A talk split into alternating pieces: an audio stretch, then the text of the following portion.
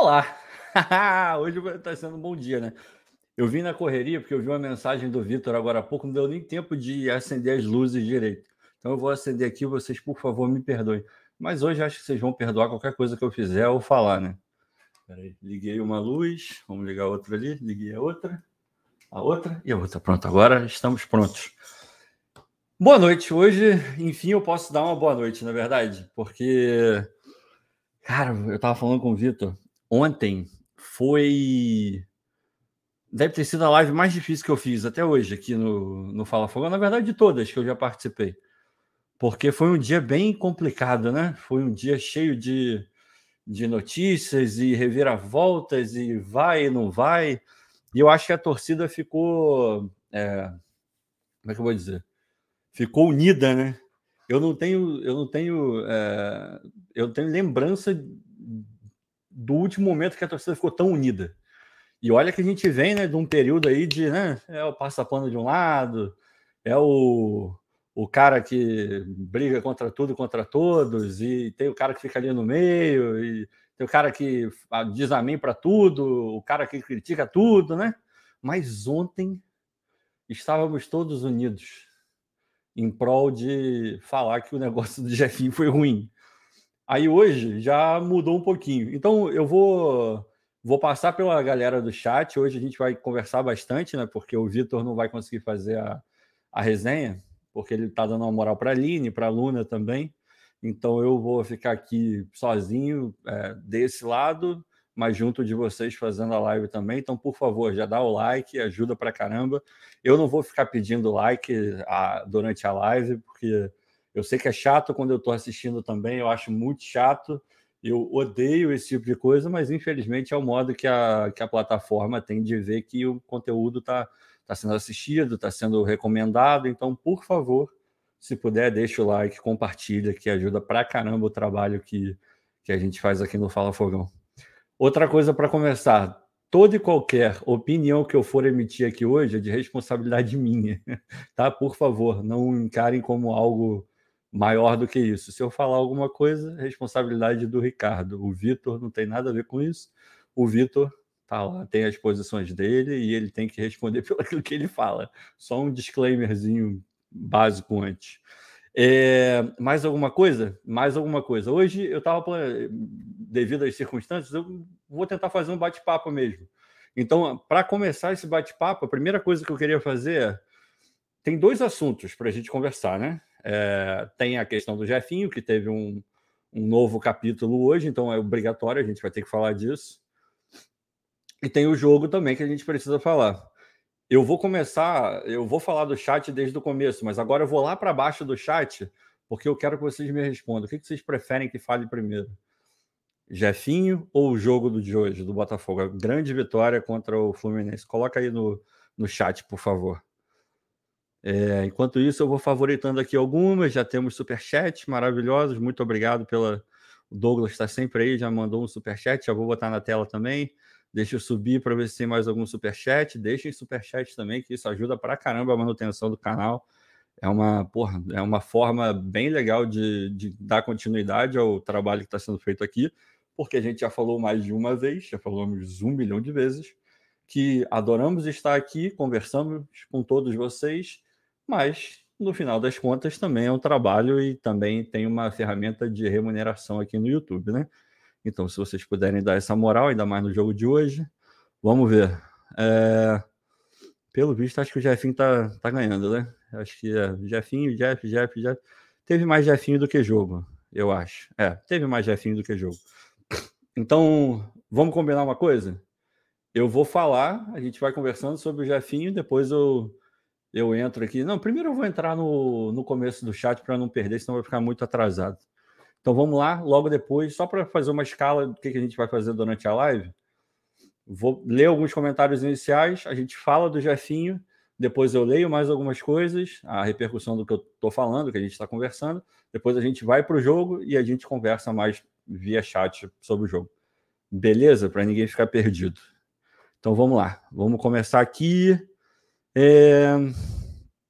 Já começou com essa história de Botafogo satélite.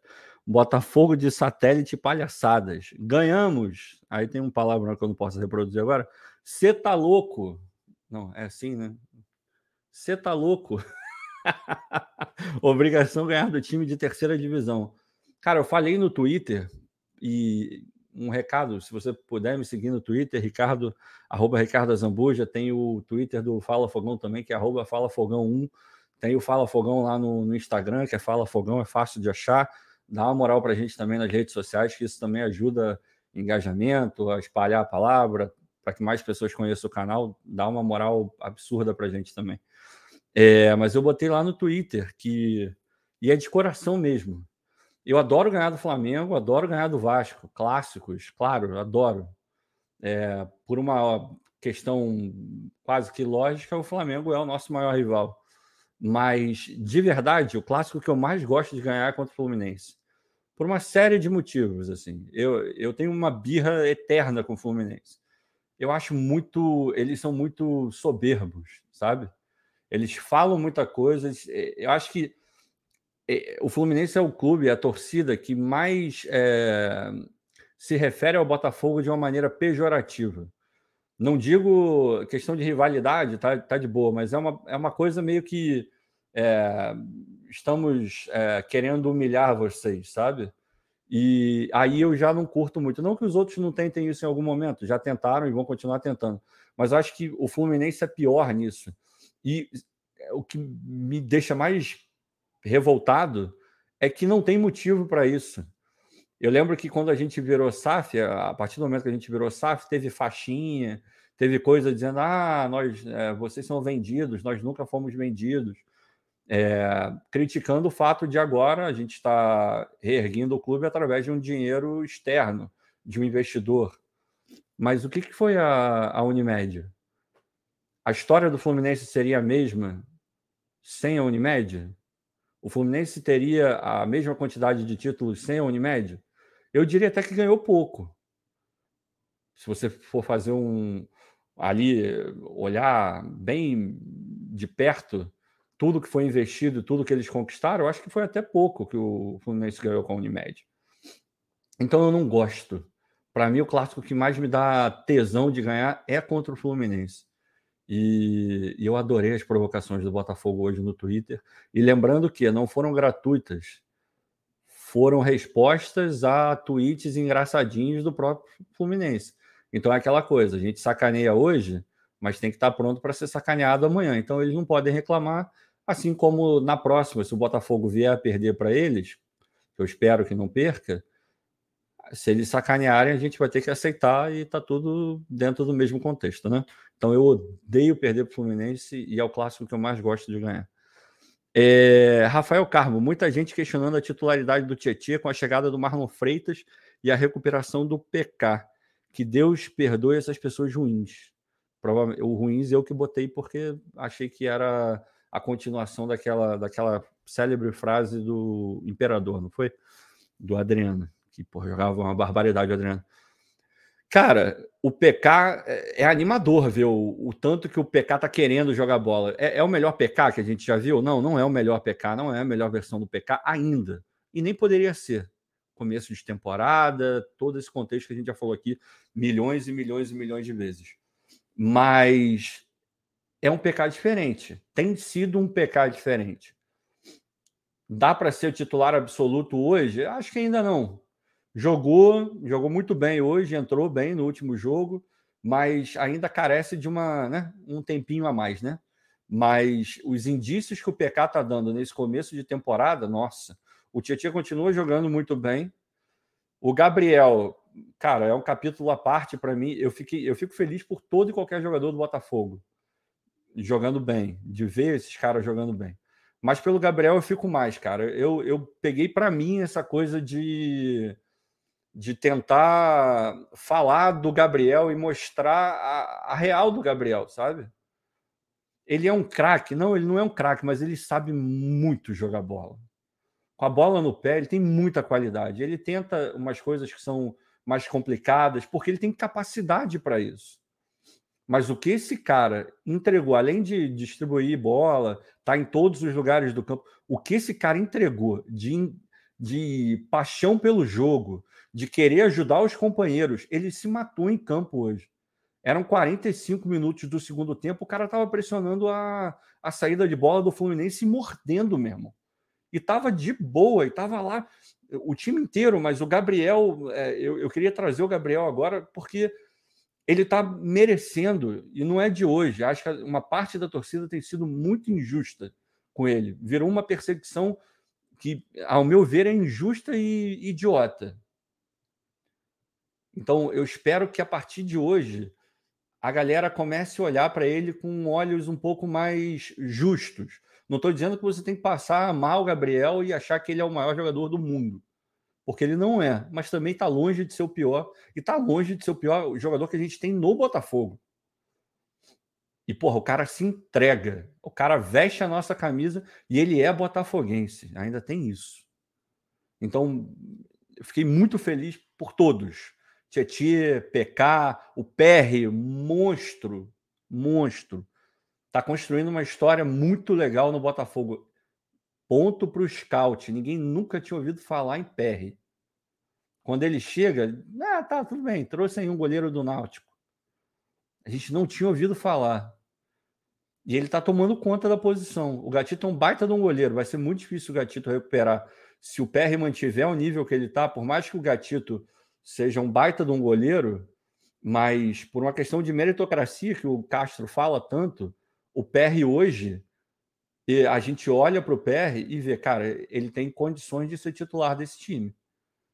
Tá fazendo por onde? E se mantiver a pegada, o Gatito vai ter que rebolar muito para virar titular de novo. Então, só aí já fiz uns apanhadinhos rápidos sobre alguns jogadores. É, Lucineide Vieira, boa noite. Vitória não pode mascarar a necessidade pelo menos de seis reforços. Uma pergunta: quem estava na lateral direita hoje? Rafael Saravia, que pesadelo a lateral direita. A gente vai falar um pouco mais sobre o jogo, sobre o Rafael também. Jorginho, boa noite, irmão de camisa. Gostei muito da imposição física do Fogudo. Mais uma vitória. Imposição física, inteligência e a parte tática do Botafogo muito, muito, muito, muito bem pensada.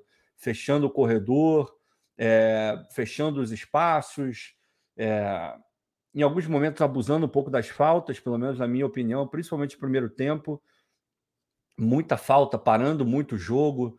É, em alguns momentos até o juiz parou demais, porque o juiz é muito ruim, ele é fraco. Mas o Botafogo estava assim usando desse artifício de fazer falta com uma em quantidades maiores do que acho que eu pelo menos desejo. E poderia ter acontecido um número maior de cartões para o Botafogo. O juiz ali, até pela ruindade dele, ele foi levando de uma maneira que poupou alguns jogadores de tomar o segundo cartão amarelo, por exemplo. O, o Marçal ficou perigando tomar o segundo amarelo o jogo inteiro. Assim. Então, né? Mas a parte tática do Botafogo foi muito bem pensada. Você vê que tem muito treinamento e que tem muito estudo da comissão técnica, porque não é fácil jogar contra o time do, do Diniz. Independente se é começo de temporada, meio ou final. O time do cara, ele roda demais. É muito difícil, não tem posição fixa toda hora movimentação, toque rápido, um, dois. É, é, meu irmão, é muito difícil enfrentar o time do Diniz. É muito complicado você encaixar a marcação. E o Botafogo conseguiu. A gente não falou do Piazon, tem que falar do Piazon também. É, José Luiz Pereira da Silva dando um joinha. Meison Nunes, boa noite, irmão de camisa. Fogudo. É, é grande, Guilherme Ferraz. Porra, ele é, ele é grande mesmo. Lá contra o Crystal Palace, a gente ficou pertinho, meu irmão, que maluco grande. É, eu vou falar só que maluco grande, mas se vocês forem no canal do Gilmar Ferreira, ele vai dar maiores detalhes sobre o um beijo pro Gilmar. É, Ricardo, bonito nome. Boa noite. 5 milhões, se for verdade, me pareceu só o Leão burlando o fair play financeiro, quando no fundo é compra definitiva. Não, não dá para falar isso, mas a gente vai falar de Jefinho daqui a pouco. Vou dar uma puladinha. O Mauro, vou falar, vou pegar uma do Mauro porque ele botou algumas. Precisamos contratar time muito abaixo dos times que brigam lá em cima. Caso contrário, continuaremos sendo medianos. Cara, isso aí a gente sabe. Para brigar mais no alto, a gente vai precisar contratar. Mas o time que a gente tem já é um bom time. Bem treinado e evoluído, dá para a gente brigar ali G8, G6. Para mim, tá? Para mim. Mason Nunes, está atrasado. Só estou mantendo a, a constância do canal. Estou mantendo aqui o trabalho do Vitor. O Vitor toda live entra atrasado, então eu estou entrando atrasado, porque eu não quero é, problemas para mim. Estou mantendo a tradição do canal. É, o Ariel Marinho bebeu demais. Não é por isso que ele não está aqui, mas isso também não quer dizer que ele não tenha bebido demais. Eu não sei se bebeu ou não, mas ele deve estar tá aí no chat, ele vai dizer. A Zambuja, ainda estou retado pela nota oficial, o João Nobre está dizendo, mas essa vitória deu uma desestressada importante. Aquela nota oficial de ontem foi bizarra. Mais uma vez, o Botafogo se comunicando muito mal com a torcida. Não foi à toa que a gente fez essa pergunta lá na live com o Textor, né? É, faremos uma outra pergunta, mas como ele respondeu a nossa primeira ao longo da, da entrevista, a gente formulou uma segunda ali e a gente acha muito importante essa questão da comunicação. A gente já vem falando isso há muito tempo, né?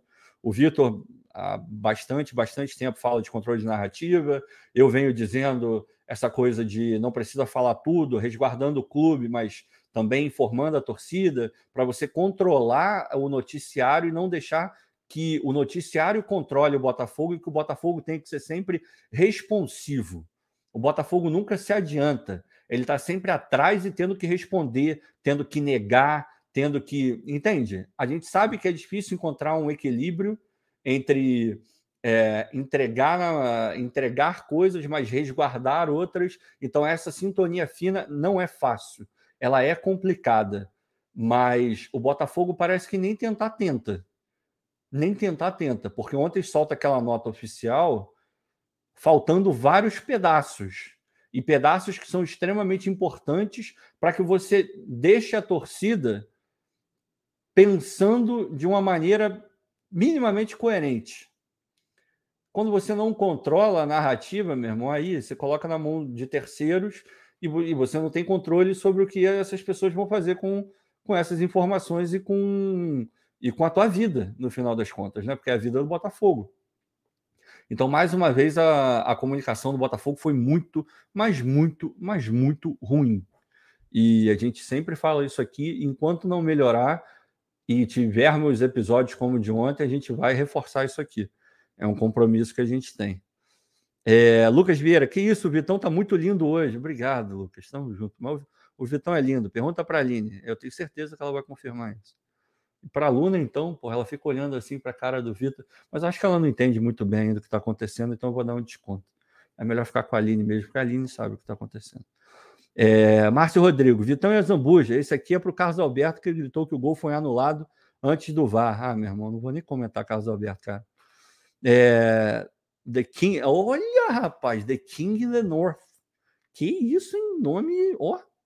Ricardo, bem que você disse que se o Botafogo vencesse o clássico, o problema com o Jefinho iria se reduzir. É impressionante como a torcida é bipolar. Cara, é aquilo que a gente fala, torcida passional, né? E não tira a razão, não. É, nesse, nesse ponto, a vitória ela dá uma amenizada em várias coisas, ainda mais um clássico, da forma como foi, é, vindo desse contexto recente conturbado, né? Então, obviamente, você muda um pouco o seu foco. E acho justo. Você sabendo dividir, dando os pesos corretos e não deixando de falar aquilo que você tem que falar, tá tudo certo, não tem problema. Tá todo mundo feliz porque ganhou o jogo hoje e tem que ser assim mesmo. É, Vitor Camargo, fala Ricardo, boa vitória hoje. Sigamos em frente. Fogo, Vinícius, é, é isso. A gente vai evoluir, a gente está evoluindo. Hoje, de forma geral, o Fluminense jogou melhor que o Botafogo. É, no, no panorama geral do jogo. Em alguns momentos, não. O Botafogo controla um pouco, tenta minimamente controlar as ações, é mais perigoso e faz o gol. E eu até botei no Twitter como é no, em qualquer jogo, mas no clássico, o fator emocional, a parte psicológica pega muito. Até o momento do pênalti, o lado emocional daquele do segundo tempo estava todo com o Fluminense. O Fluminense volta, a zaga do Botafogo tentando tirar a bola do jeito que dava, muito volume de jogo, pênalti. Aí o PR pega. A partir daquele momento, uma chave vira e o Botafogo começa a ser mais perigoso, começa a encontrar os espaços, começa a controlar um pouco melhor o jogo. Não é um controle absoluto, mas começa a controlar o jogo. Faz o gol, aí vira uma outra coisa.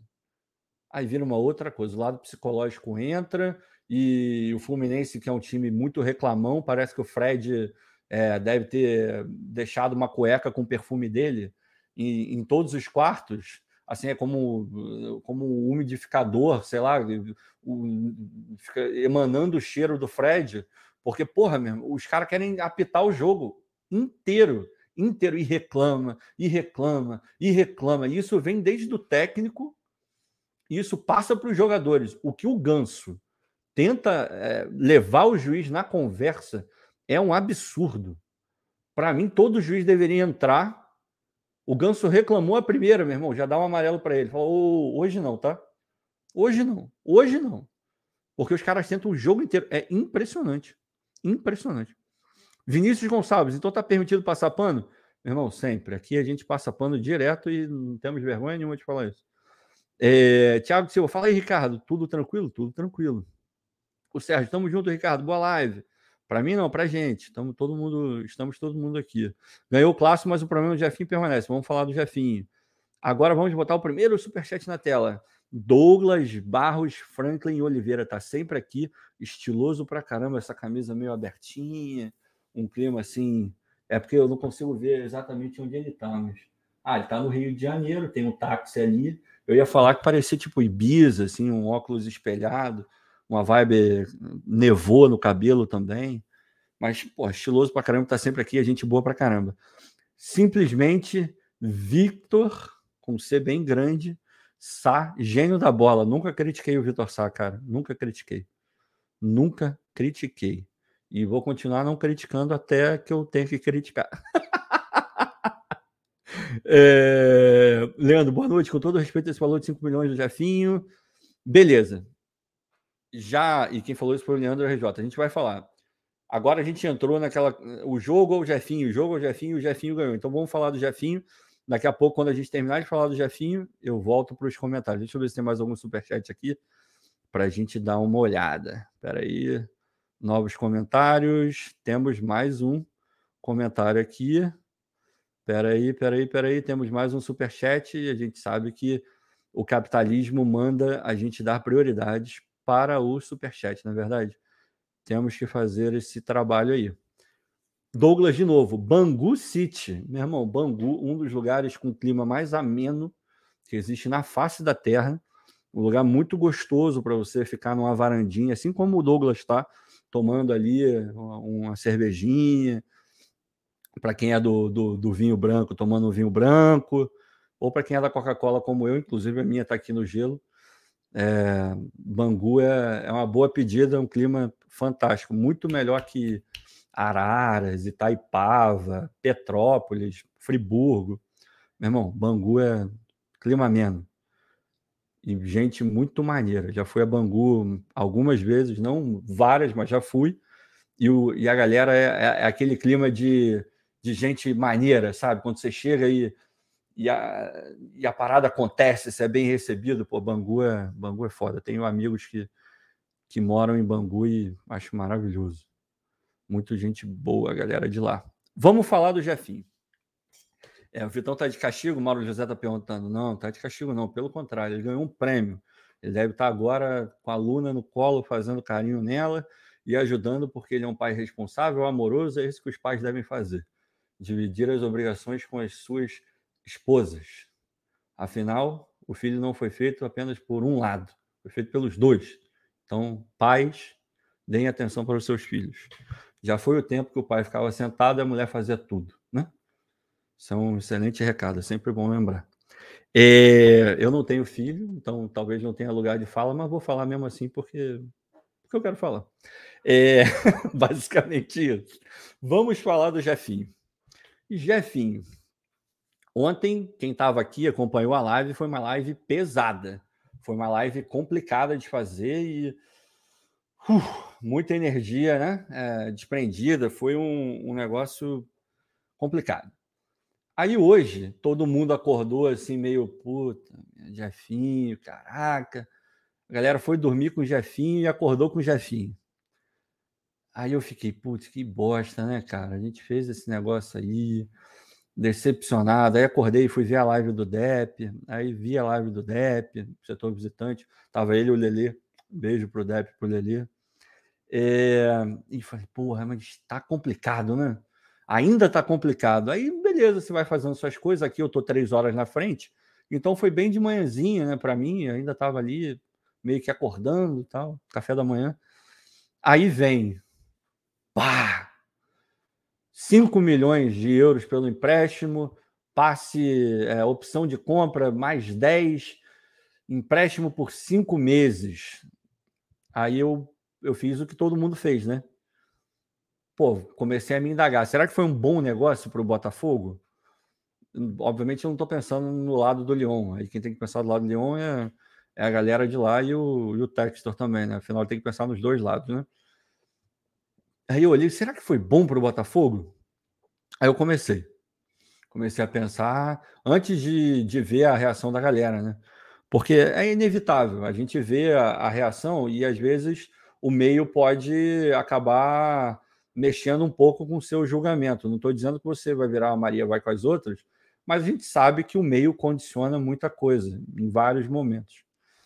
É, aí eu comecei a pensar, comecei a pensar, comecei a pensar, comecei a pensar, e, eu cheguei a uma conclusão. Eu não sei se vocês vão concordar comigo. É, se não concordar, problema zero, coloca no chat aí, a gente vai conversar e vai discutir. Deixa eu só dar uma, uma ida para baixo para ver. Pá, pá, pá, beleza. Show. Eu, na minha opinião, eu vou. Ontem era era uma negociação muito ruim. Ontem dava para falar com, a, com as condições que foram apresentadas ontem, dava para dizer essa negociação, essa negociação é uma negociação ruim para o Botafogo, tá? E a gente falou bastante disso aqui.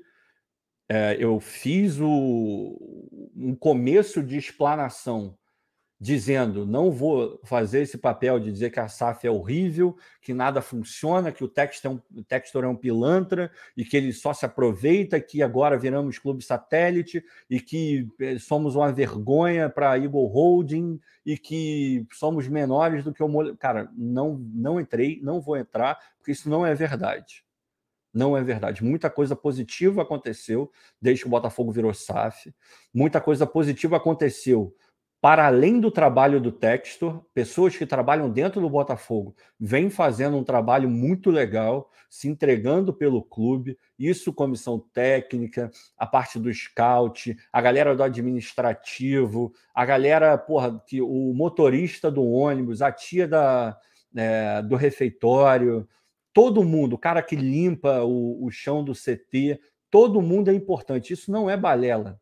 Todo mundo é importante, todo mundo dá a sua contribuição. Se o cara chegar lá para treinar e o chão estiver sujo, meu irmão, ele não vai se sentir tão bem naquele ambiente e isso pode afetar a forma como ele trabalha. Então é óbvio que o cara que passa o pano, que limpa, que tira o pó, que mexe na, na no ar-condicionado do, do Castro, esse cara ele é muito importante. Então a gente não pode achar que esses, essas pessoas não, não estão fazendo um trabalho bom por uma atitude errada que o Textor possa tomar. O trabalho da SAF, como um todo, todo esse processo é um processo positivo. O saldo é positivo, embora alguns erros tenham sido cometidos e a gente já apontou eles, ou pelo menos aquilo que a gente considera como erro, né? Mas beleza, vamos evoluir. Então, fizemos esse, eu fiz esse é, aviso antes de falar sobre a negociação do Jefinho e falei, a negociação nesses moldes é muito ruim para o Botafogo, que eram as informações que a gente tinha. E aí vai uma mensagem. A culpa da interpretação que foi feita não é, nesse caso específico, não é, ou, não, ou melhor dizendo, não foi de quem interpretou. E aí eu não estou querendo tirar meu corpo fora, não. Porque todo mundo que leu interpretou de alguma forma. Ou todo mundo também, estou generalizando demais, isso é sempre um risco. A maior parte, provavelmente, todo mundo é, é, é muito, muito, muito, muito fechado. Mas eu acredito sim que a maior parte, embora isso também seja um tipo de generalização, mas nesse contexto acho que cabe. A maior parte da torcida interpretou aquilo que leu, de alguma forma. E dentro dessa interpretação, a maior parte interpretou que foi um, um movimento ruim. Mas a culpa não foi dessa interpretação. A culpa foi da falta de comunicação adequada do clube. Se o clube tivesse dado a informação correta, a, a informação mais completa, não precisa dizer é, quando que o Jefinho vai receber o salário dele. Se vai ser pago em euro, em dólar, em libra, em iene, não. Mas dizer os moldes da negociação teria poupado um, um trabalho, um, um, esforço e uma energia, meu irmão, absurda da torcida do Botafogo, de quem comenta o Botafogo, de quem vive, de quem, enfim, de todo mundo. Então a culpa não é do da mensagem da, da mensagem que foi passada pelo pelos por onde a gente ficou sabendo que não foi o clube. A culpa foi do clube que não controlou a narrativa. É isso que eu quero dizer. Mas aí, né, esse, até ontem era um mau negócio. Hoje, com essas informações, eu acho que esse negócio evoluiu um pouco. Mas evoluiu para um lugar que eu não consigo dizer se foi bom ou ruim. Por que, que eu não consigo dizer se esse negócio é bom ou ruim? Aí é uma visão minha. Várias pessoas discordam no Twitter, discordaram pra caramba e falaram, porra, um monte. Assim, eu fui. É, teve gente que concordou, teve gente que não concordou e tá tudo certo também. A, a vida é assim. O que eu acredito é que hoje, nesse momento, o que mudou de ontem para agora é eu não consigo, eu não tenho os elementos para dizer se foi ou não um bom negócio. Porque é um negócio que ele não está totalmente fechado. É um negócio que depende de uma variável cuja a, a certeza, obviamente, não existe, até por conta dessa palavra que eu acabei de, de usar. Ela é uma variável, ela pode ir para um lado, pode ir para o outro, pode mudar, pode ser maior, menor, e nesse caso ela pode acontecer ou não. Qual é a principal variável nesse caso do Jafim? Para que o Lyon exerça a opção de compra, ele vai precisar se destacar, ou no mínimo ele vai precisar dizer ou mostrar para o Lyon que ele é um investimento válido. E quem tem essa segurança? Ninguém, nem o próprio Jefinho tem. A gente viu o caso do Luiz Henrique. O Luiz Henrique sai para a Europa, para o Olympique de Marseille. Eu acho que sai até um pouco mais, mais pronto do que o do que o Jefinho, por ter feito base no TAC, não sei o que, no Botafogo também um pouco. Sai mais pronto e não performa bem lá. E volta para cá e volta para cá. E esse movimento de volta está estampado que não houve um sucesso na primeira tentativa. E isso impacta diretamente no valor do jogador, na imagem que a Europa faz desse jogador. Então, e se você for muito racional e botar na, ali na conta a chance ou a probabilidade do Jefinho é, não demonstrar que é tão válido assim, eu acho que a, a chance dele demonstrar que ele não é, hoje, é um pouco maior. E isso não quer dizer que eu esteja torcendo para ele dar errado, pelo contrário, eu quero que ele dê super certo. Porque no final das contas, eu quero que o Botafogo venda o Jefinho pelos 15 milhões, somando os dois. Aí sim vai ser um bom negócio, eu vou chegar lá.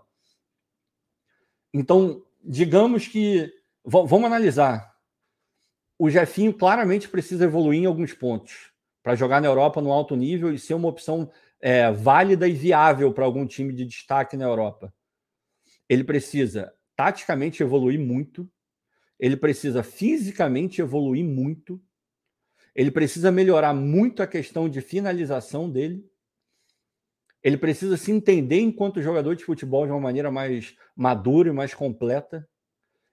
Eu vou parar por aí porque isso já é bastante. Ainda tem mais coisas, mas tem a parte cultural, tem, enfim, tem tudo isso, mas que é tão importante quanto. Mas eu vou parar, vamos ficar só nessa parte campo bola. Mas tem o, o fora que também conta pra caramba. Vários jogadores voltam porque não se adaptam ao país, uma nova língua, comida diferente, tudo isso. Ele vai ter cinco meses para evoluir de maneira é, satisfatória em todos esses quesitos. Em cinco meses. É possível? É óbvio que é possível. É provável? Eu não sei quantificar se é provável ou não. Sinceramente, não sei.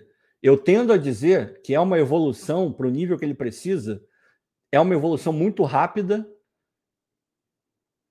Vai ter que ser uma evolução muito rápida e o período é muito curto que ele tem. Então, hoje, se você for ser muito racional, que é o que a gente tenta aqui, a, a, a chance dele dar super certo e esse montante chegar nos 15 milhões, na minha visão, tá aí, de novo, sou eu que estou falando, tem nada a ver com o Vitor, o Vitor tem a opinião dele, a gente vai saber a, a opinião amanhã.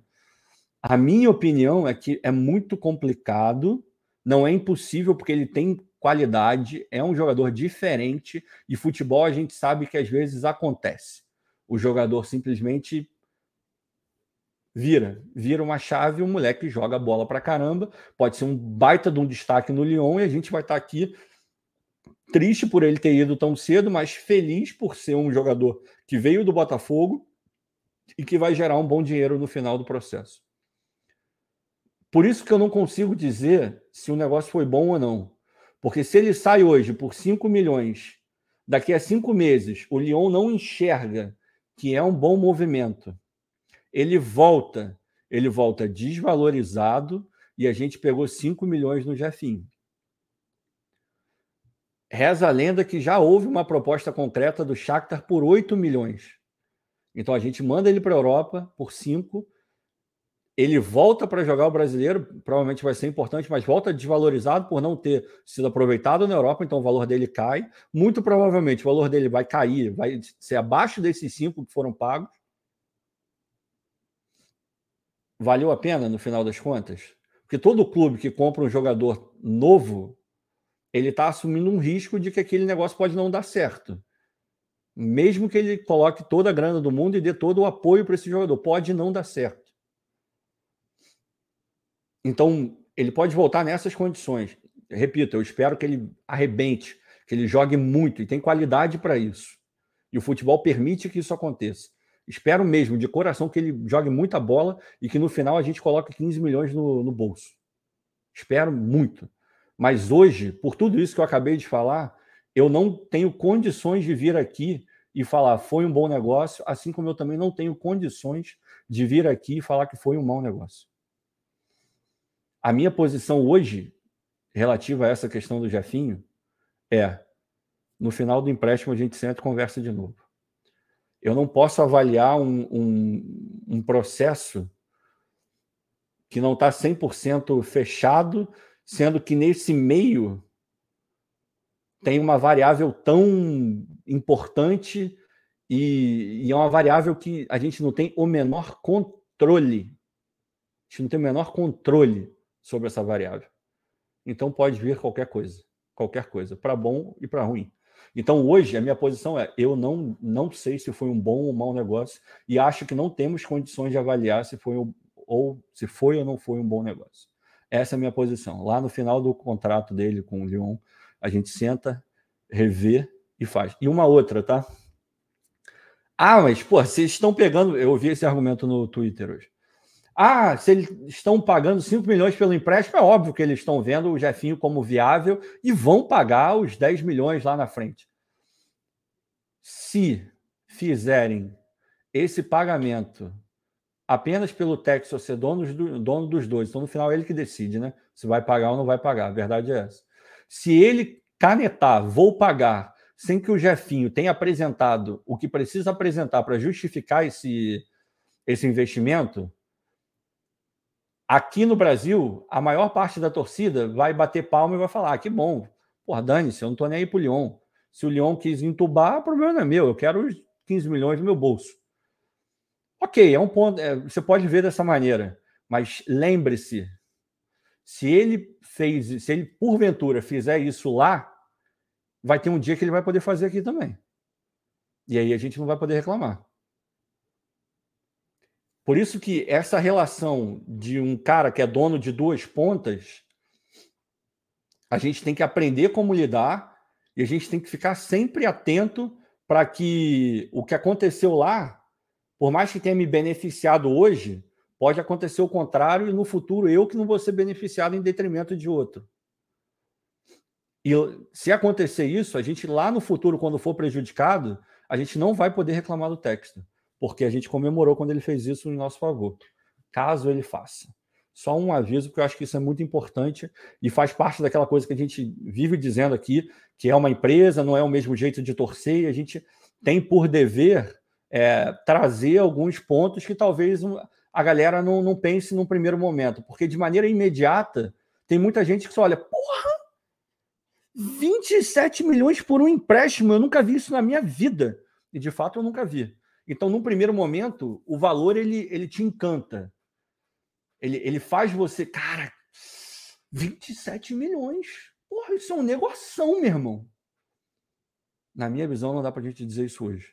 Pode vir a ser um negoção, mas hoje ainda não dá. Agora vamos repercutir, conforme eu falei. Depois a gente termina a repercussão, Jefinho, entra no jogo. Vamos lá. Deixa eu descer aqui, Jefinho. Espera aí, que deu uma travada no chat. Delson Fonseca. Absurdo, jogador mais perigoso do time sair. Barriga de aluguel. É, ainda não dá para afirmar que é uma barriga de aluguel. A gente falou disso aqui ontem, pelo menos na minha visão, tá? Foi a primeira negociação, foi nesses moldes que está aí. Vamos aguardar as próximas. Se, se a gente conseguir identificar um padrão, um padrão, aí a gente pode falar se é ou se não é, mas hoje a sensação que fica é o Botafogo precisa explicar melhor essa negociação e vai precisar explicar muito bem a próxima. E a próxima, e a próxima, e a próxima. Para que não paire nenhuma dúvida sobre a, a lisura do processo. E isso é muito importante. Toda e qualquer empresa precisa disso para que a credibilidade seja aumentada ou, no pior dos casos, mantida. E a SAF Botafogo precisa fazer isso para a torcida e para o mercado também, para os dois lados. Né? Então, tomara que o Botafogo Associação fique em cima, porque cadê os balancetes? Balanço, tudo bem ainda, o balanço normalmente é em abril, mas balancete, aquela, aquela prestação de contas trimestrais, né, que você consegue ver e tal, a gente não está vendo. E é importante a gente ver. É importante a gente fiscalizar. Né? Então, vamos lá. Jonas Nepomuceno, está sempre aqui. A Zambuja, se o Jeff for mal lá, acha que ainda conseguimos vender pelo preço que venderíamos hoje para outro clube? Porque se desvalorizarmos o ativo é má notícia. Foi exatamente o que eu falei. É um risco que o Botafogo, que o Textor, Botafogo não, que o Textor resolveu correr. Agora, também por isso, eu não consigo vir aqui e falar se foi bom ou ruim. Eu, a minha posição é, no final do empréstimo, a gente vê se foi bom ou ruim, porque aí a gente já vai ter essa resposta para essa tua pergunta. Sacou? Aí a gente vai, já vai ter a resposta para essa pergunta. Porque até onde a gente sabe, nenhuma proposta de 15 milhões foi feita pelo Jefinho. Então, se lá no final o Botafogo conseguir vender ele por 15 no total, vai ser um bom negócio. Mas isso eu só vou conseguir responder lá, não vou conseguir responder agora. Entendeu? Então, é por aí. O Flávio Lagaça foi escandaloso. Bora, Bill, tirou o Jefinho do Botafogo para levar para outro time dele. 27 milhões para sair do bolso direto para ir para o bolso esquerdo. Bolso direito para ir para o bolso esquerdo. Aí é sacanagem com o Botafogo. Cara, essa lógica de quando é coisa entre os clubes da holding dele, que o dinheiro só circula de um lado para o outro, é, é, é, óbvio que ela é uma, uma lógica verdadeira. Uma vez que ele é dono dos dois clubes, o caixa é dele, dos dois clubes, né? Mas se ele fizer a coisa da maneira correta, são duas unidades de negócio completamente diferentes, que são geridas de maneiras distintas, em contextos distintos e que têm objetivos diferentes. O objetivo do Botafogo não é o mesmo do Molenbeek no Campeonato Nacional, assim como também não é do Crystal Palace e assim como também não é do Lyon. Os concorrentes são outros, o cenário é outro, continente diferente, tem muita coisa diferente. Então, ele tem que tratar como unidades de, de negócio diferentes, tá? Mas, obviamente, quando ele pega do clube A dele e paga para o clube B dele, no final das contas, ele está botando dinheiro nos dois. Então, sim, tem esse um pouco disso. Pablo Bragança, fala, fala e não diz nada. Cara, aí é, é uma percepção que você teve. Eu acho que eu fui claro, cara. Eu acho. O Marcílio Dias, e chegou o procurador do. Eu não sei se foi para mim, mas talvez tenha sido. Se foi também, é uma opinião. Posso fazer nada. O Norton Alves está sempre aqui, crítico pra caramba. Essa história do Jefinho está mal contada. Tá tão mal contada quanto o preço do Júnior Santos, que era 20 milhões para Botafogo e foi vendido por 4 milhões de Fortaleza. Essa história aí foi realmente esquisita, né? É, o Anderson Lima, com o Toro foi a mesma coisa. O negócio do Erickson foi um pouco diferente, né? É, foi um pouquinho diferente. Também na época eu não curti muito, não gostei muito, acho que o, o momento não era legal. A percepção que a gente tem de que no final ficou tudo bem, na minha visão, bate muito pelo fato, desculpa, do Tiquinho não ter se machucado, porque se o Tiquinho se machuca, teria que ter entrado o Matheus Nascimento, e a gente sabe que ele não está pronto, ele não teria conseguido carregar o Botafogo. Isso a gente pode afirmar, ele não conseguiria carregar o Botafogo do jeito que o Tiquinho carregou. Carregar no sentido de ser importante, de fazer gols, dar assistência, de prender os zagueiros, esperar o time chegar. Tudo aquilo que o Tiquinho faz com, com propriedade. O Matheus não consegue fazer. Então ele não faria ano passado. Então esse negócio do, do Erisson ficou ali. Ah, tá, tudo bem. Foi para o Estoril, mas no final, ok.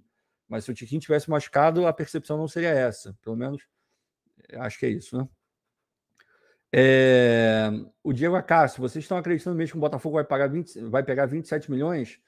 Isso tudo foi armado para tentar abafar a besteira que eles fizeram.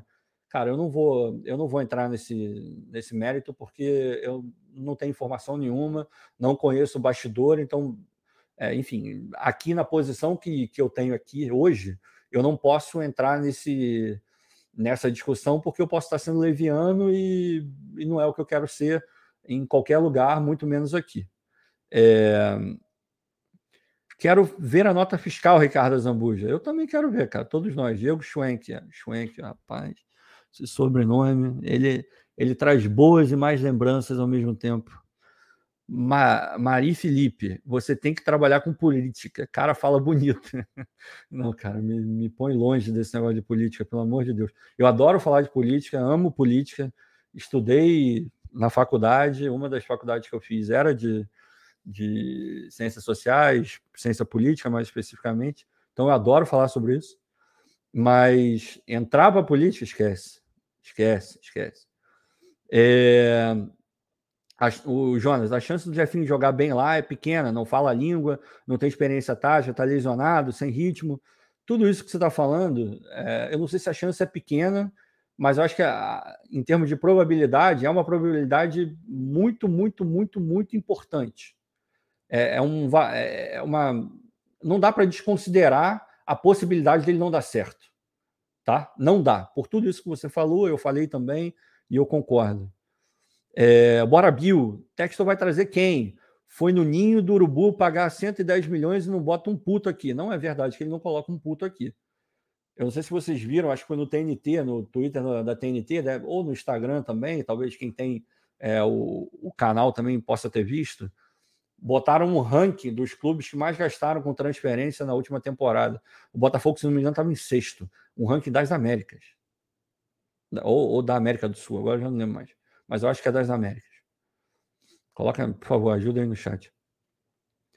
Porra, se isso não é botar um puto, cara. E ele fez investimento ano passado. Os investimentos têm que começar a dar resultado. Porra, o Vitor Sá não deu resultado até agora, o Sam fez um gol hoje. Tá, tomara que seja o início de uma caminhada legal. O Vitor Sá não fez, não deu resultado ainda, ou pelo menos o que se espera dele. O Sauer também não deu resultado.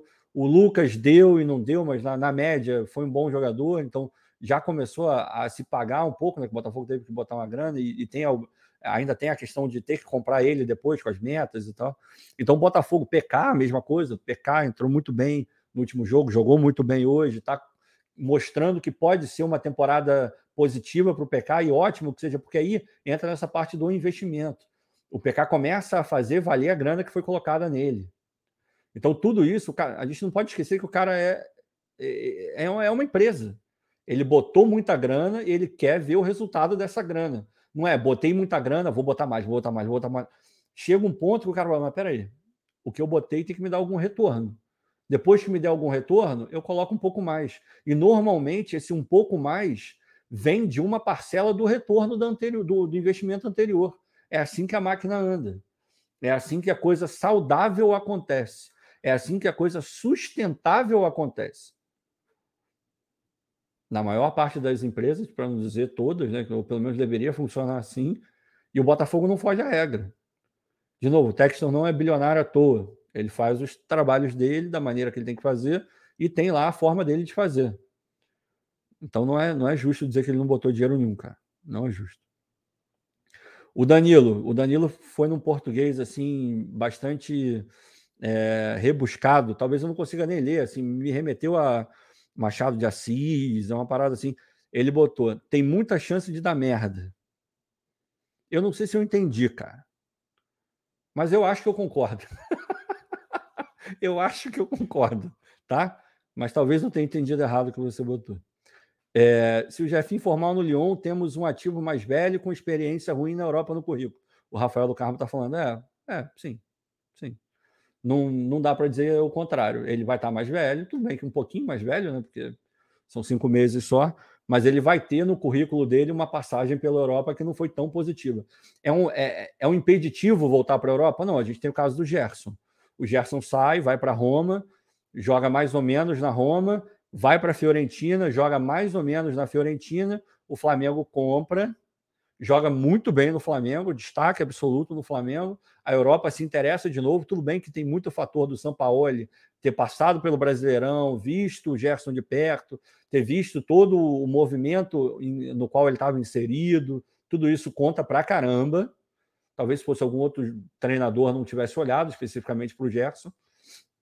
Então, é, o Marcelo vem, pega o Gerson e leva para a Europa de novo. E o Gerson sai da Europa e volta para o Flamengo. Então dá para fazer esse movimento, esse ir e vir. Mas não é todo mundo que consegue, não é em toda situação que acontece. Então, sim, fica um. Ali na ficha do, do garoto, quando, quando algum personagem europeu for olhar, ele vai abrir o arquivo do Jefinho e vai estar tá lá. Passou pelo Lyon, ficou cinco meses, jogou três jogos, não fez nenhum gol e não deu nenhuma assistência. Ou o contrário, veio para cá, foi meteórico, porra, levou o Lyon para a Champions League de 15 milhões, agora a gente vai ter que pagar 50 para poder contratar ele. Aconteceu mais ou menos, mais ou menos isso com o Paquetá, por exemplo. Sai do Flamengo, um certo destaque, vai para o Milan, muito por conta do Leonardo, não rende tão, tão bem no Milan, ou não rende no Milan, vai para o Lyon, pá, vira um jogador importante no Lyon. Aí depois ele é vendido para o West Ham por uma baba de dinheiro, muito mais do que do que foi pago pelo, pelo Lyon. Foi um baita do negócio para o Lyon. Então tem vários exemplos, cara. Tem vários exemplos. Não, não é uma não é algo definitivo se ele for e voltar, mas complica um pouco. Vamos botar que complica um pouco, tá? É, o Flávio Lagassi tentando explicar o inexplicável. Não acho, não, cara.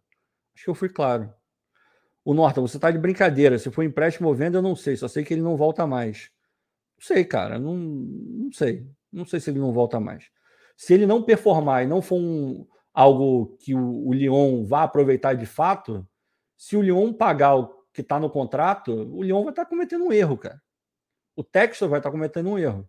E é um erro que vai beneficiar a gente hoje, mas amanhã pode ser o contrário. Essa é a minha visão, pelo menos. É, bora ver. Prioridade do Texas é o Botafogo. KKK. É, vamos ver.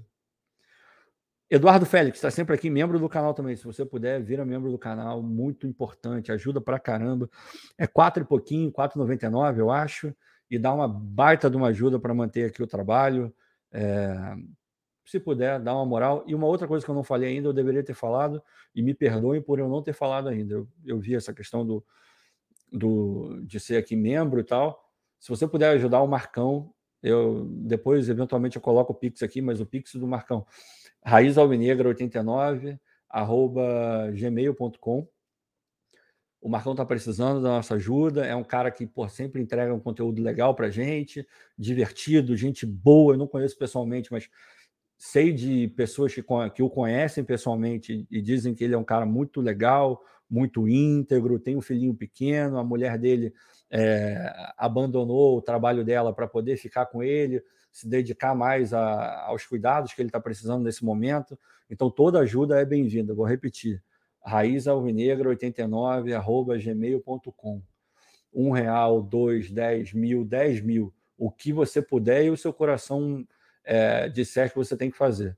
Por favor, dá uma moral para o Marcão que ele está precisando. Se não tiver como, manda um alô para ele no Twitter, deixa um recado em algum vídeo dele do, do YouTube, reza por ele, porque isso também tem muito valor e isso também ajuda demais em qualquer circunstância. Né?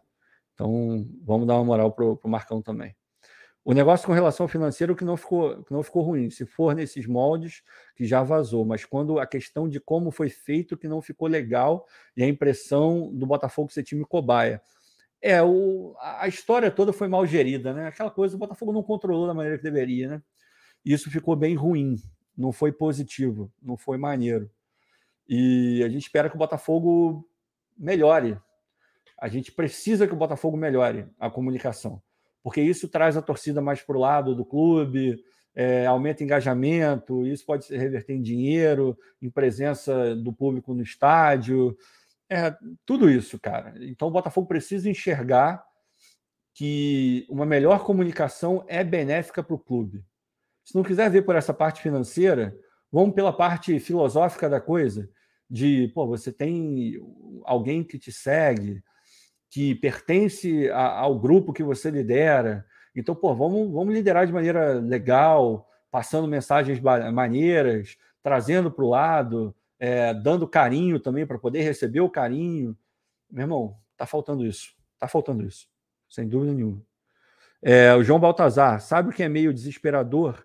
É ver que ninguém vai cobrar jogador alto nível para ser reserva do Tiquinho e vão elogiar Matheus Nascimento. Não, não vamos por aí. Todo mundo quer um jogador de alto nível para todas as é, posições, seja para titular ou reserva. Eu adoraria que o reserva do Marçal fosse o clone do Marçal. Adoraria. Que o reserva do Tiquinho ou fosse o clone do Tiquinho ou alguém melhor que o Tiquinho. Só que a gente sabe que nesse estágio do projeto, do processo do Textor, é muito complicado pedir e exigir isso. O que vai chegar é um jogador de muito bom nível. Esse cara vai chegar. Em algum momento ele vai chegar. Agora, do mesmo nível, mais para frente a gente começa a poder cobrar esse tipo de coisa. Hoje eu acho complicado, cara. O Antônio Palhares, a Zambuja, Jefinho foi vendido. Trata-se de uma venda parcelada disfarçada de empréstimo. Não existe isso de pagar 5 milhões por, é, de pagar 5 milhões por 5 meses e devolver. Está nítido isso. Eu também acho estranhíssimo.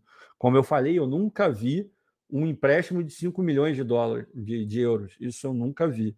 Mas aí, meu irmão, a gente tem que. Eu, eu não vou partir para esse lado, embora é, várias brechas tenham sido deixadas para que isso possa assumir um, uma narrativa, possa ser criada uma narrativa em cima disso, mas eu não vou por esse lado, eu vou me ater ao que foi dito até agora. E o que, dito, o que foi dito até agora, que são 5 milhões de empréstimo, e 10 milhões caso ele fique lá, somando 15 milhões, e é isso que vai entrar nos cofres do clube. Se mudar, se vier uma fonte oficial, uma fonte segura de que não foi bem isso, aí a gente senta aqui e comenta, pô. Mas até lá, meu irmão, eu vou comentar o que está sendo dito pelo clube, pelas fontes, por Globo, enfim. Aí a gente comenta dessa maneira. É... A galera aqui falando, deixa eu ver. Matheus Nascimento não joga nada, o Anderson Lima está falando, acho que não é isso. Tiago Ribeiro, acho que isso aí é só para não dar 40% dos 27 para o Resende. É, eu não sei como é que funciona essa, essa sistemática. Se no empréstimo eles também recebem, ou só quando tem uma venda efetiva, definitiva. Eu, sinceramente, não conheço essa parte, então não vou ser, não vou ser bocudo e não vou falar de uma coisa que eu não conheço. É, Marcílio Ribeiro, querem mandar o cara para a Ucrânia que se dane o conflito, querem o dinheiro. Ah, cara, aí, aí é outra história. É, Rafael Carmo, sempre bom lembrar que nós temos apenas 60% de afim. É verdade, verdade. O Diego Schwenk, explicando o inexplicável. É, de novo, se vocês acham isso. Eu dei minha opinião, cara, e de verdade, eu acho que, que deu para entender o que eu falei, o porquê que eu não consigo dizer se se foi ou não um bom negócio e por que, que eu espero. Eu, pre, eu prefiro e eu acho que eu tenho que esperar a conclusão geral do negócio para poder avaliar o, se foi positivo ou não. Hoje eu não vou dizer se foi ou não, porque eu não tenho, na minha visão, para o meu tipo de raciocínio, para o meu tipo de julgamento, eu não tenho condições de vir aqui falar se foi bom ou não o negócio do Jefinho, ainda. Agora, se você acha que foi bom, beleza. Se você acha que foi ruim, beleza também. Você tem a sua opinião, eu tenho a minha. E assim a gente segue. É... Sérgio Ferreira, Ricardo, confio muito na SAF. E outra coisa, Botafogo vai surpreender muita gente. Sérgio Vieira, Sérgio Ferreira, desculpa, Campos dos Goitacazes, um abraço para todos. Sérgio, um abraço para todo mundo aí de, de Campos também. Meu avô morou em Campos um bom tempo, eu já fui algumas vezes para Campos. É... é por aí, cara. Eu confio na SAF também. Confio no que está sendo feito ali, sabe? Em algum momento você fica chateado. Ontem foi um dia de chateação grande, assim, um dia que eu, que eu não estava esperando tanto passar. Mas foi um dia até até nisso, assim. Não gostaria de ter vivido, não, muito por conta da falta, da inabilidade do Botafogo de fazer uma, uma, uma comunicação minimamente decente. Mas até nisso a gente vai tirando, né? Algum, algumas coisas que que vão melhorando e engrandecendo a forma como a gente vê a SAF. Então, foi bom. No futuro, a gente sabe que, peraí, aconteceu aquilo lá, será que isso aqui é isso aqui mesmo? A gente dá uma. A gente começa a olhar com, com um olhar mais calibrado para os assuntos da SAF. É o que a gente está fazendo. A gente está calibrando o nosso olhar para a SAF. Estamos todos aprendendo como é torcer para um clube SAF. A gente não sabe. Alguns sabem um pouco mais por experiências pessoais, de trabalho, ou algo do gênero. Outros sabem um pouco menos, outros não têm a menor ideia do que é isso. Mas a gente está aprendendo todo mundo junto. E muita da gente está aqui discutindo é a gente passar alguma coisa para vocês, vocês passarem alguma coisa para a gente, e daí a gente ir construindo um caminho que vai levar a gente lá na frente a entender como é torcer para um clube SAF. Pelo menos essa é a minha, minha visão. O Roberto Bidão está falando: comentaristas do Sport TV estão questionando os valores informados que estão longe da realidade. É, é esquisito. Por isso que eu falei que, que o Botafogo. Peraí, que eu vou pegar um. Pegar uma Coca-Cola, porque né, eu não sou de ferro. Né? É, por isso que. Opa, esse barulho é bonito, né? Peraí, eu vou beber um pouquinho que minha boca tá seca. Por isso que, que fica muito estranho os valores são muito estranhos para o empréstimo, né? E também por isso eu disse que aquela aquele pensamento que surgiu agora há pouco no chat, eu não vou entrar por ele, mas eu também não posso virar e falar, pô, cara, tu tá viajando, porque eu não tenho condições de falar isso. Mas da forma como está sendo feita e veiculada, dá margem para vários tipos de interpretação e essa é uma delas. É, é inegável dizer isso. Ah, Rafael Carmo, Resende recebe pelo empréstimo? Não sei, cara. Sinceramente, não sei. É, Alvenil de Palhoça, sempre aqui também. Ricardo Fernandes, o único que escreveu o termo muquirana fui eu. Então, enfim, aí é, é uma treta interna do chat, eu não vou me meter. É, o Eduardo Félix, valeu, valeu a pena sim, Ricardo. Jefinho ainda no Botafogo é uma incógnita e precisa muito evoluir. O que concorda é o jeito como o que concorda é o jeito como foi feito toda essa novela. É, provavelmente você não concorda, né? É, acho que poucas pessoas vão concordar. O Virgílio Oliveira, aí é um biscoitinho. A Zambuja é perfeito como sempre. É perfeito, cara. Eu, obrigado, obrigado pelo elogio. Mas obviamente aí não é falsa modéstia, não. Perfeito, cara. Perfeito difícil. Ninguém vai ser. É, a gente tenta é, mostrar a nossa visão da melhor maneira possível. Isso não quer isso eu falo por mim e falo por Vitor também, pelo Vitor também. Isso não quer dizer que a gente esteja 100% correto a todo tempo, nem 90%, 80%, eu não sei precisar. Agora, uma coisa eu sei precisar e, e garanto para vocês: eu não falo uma vírgula se eu não acreditar nessa vírgula. Eu posso estar certo ou errado, mas eu super acredito. Eu não falo pensando no que o, a torcida vai achar, no que o Textor vai achar, no que nem o que o Vitor vai achar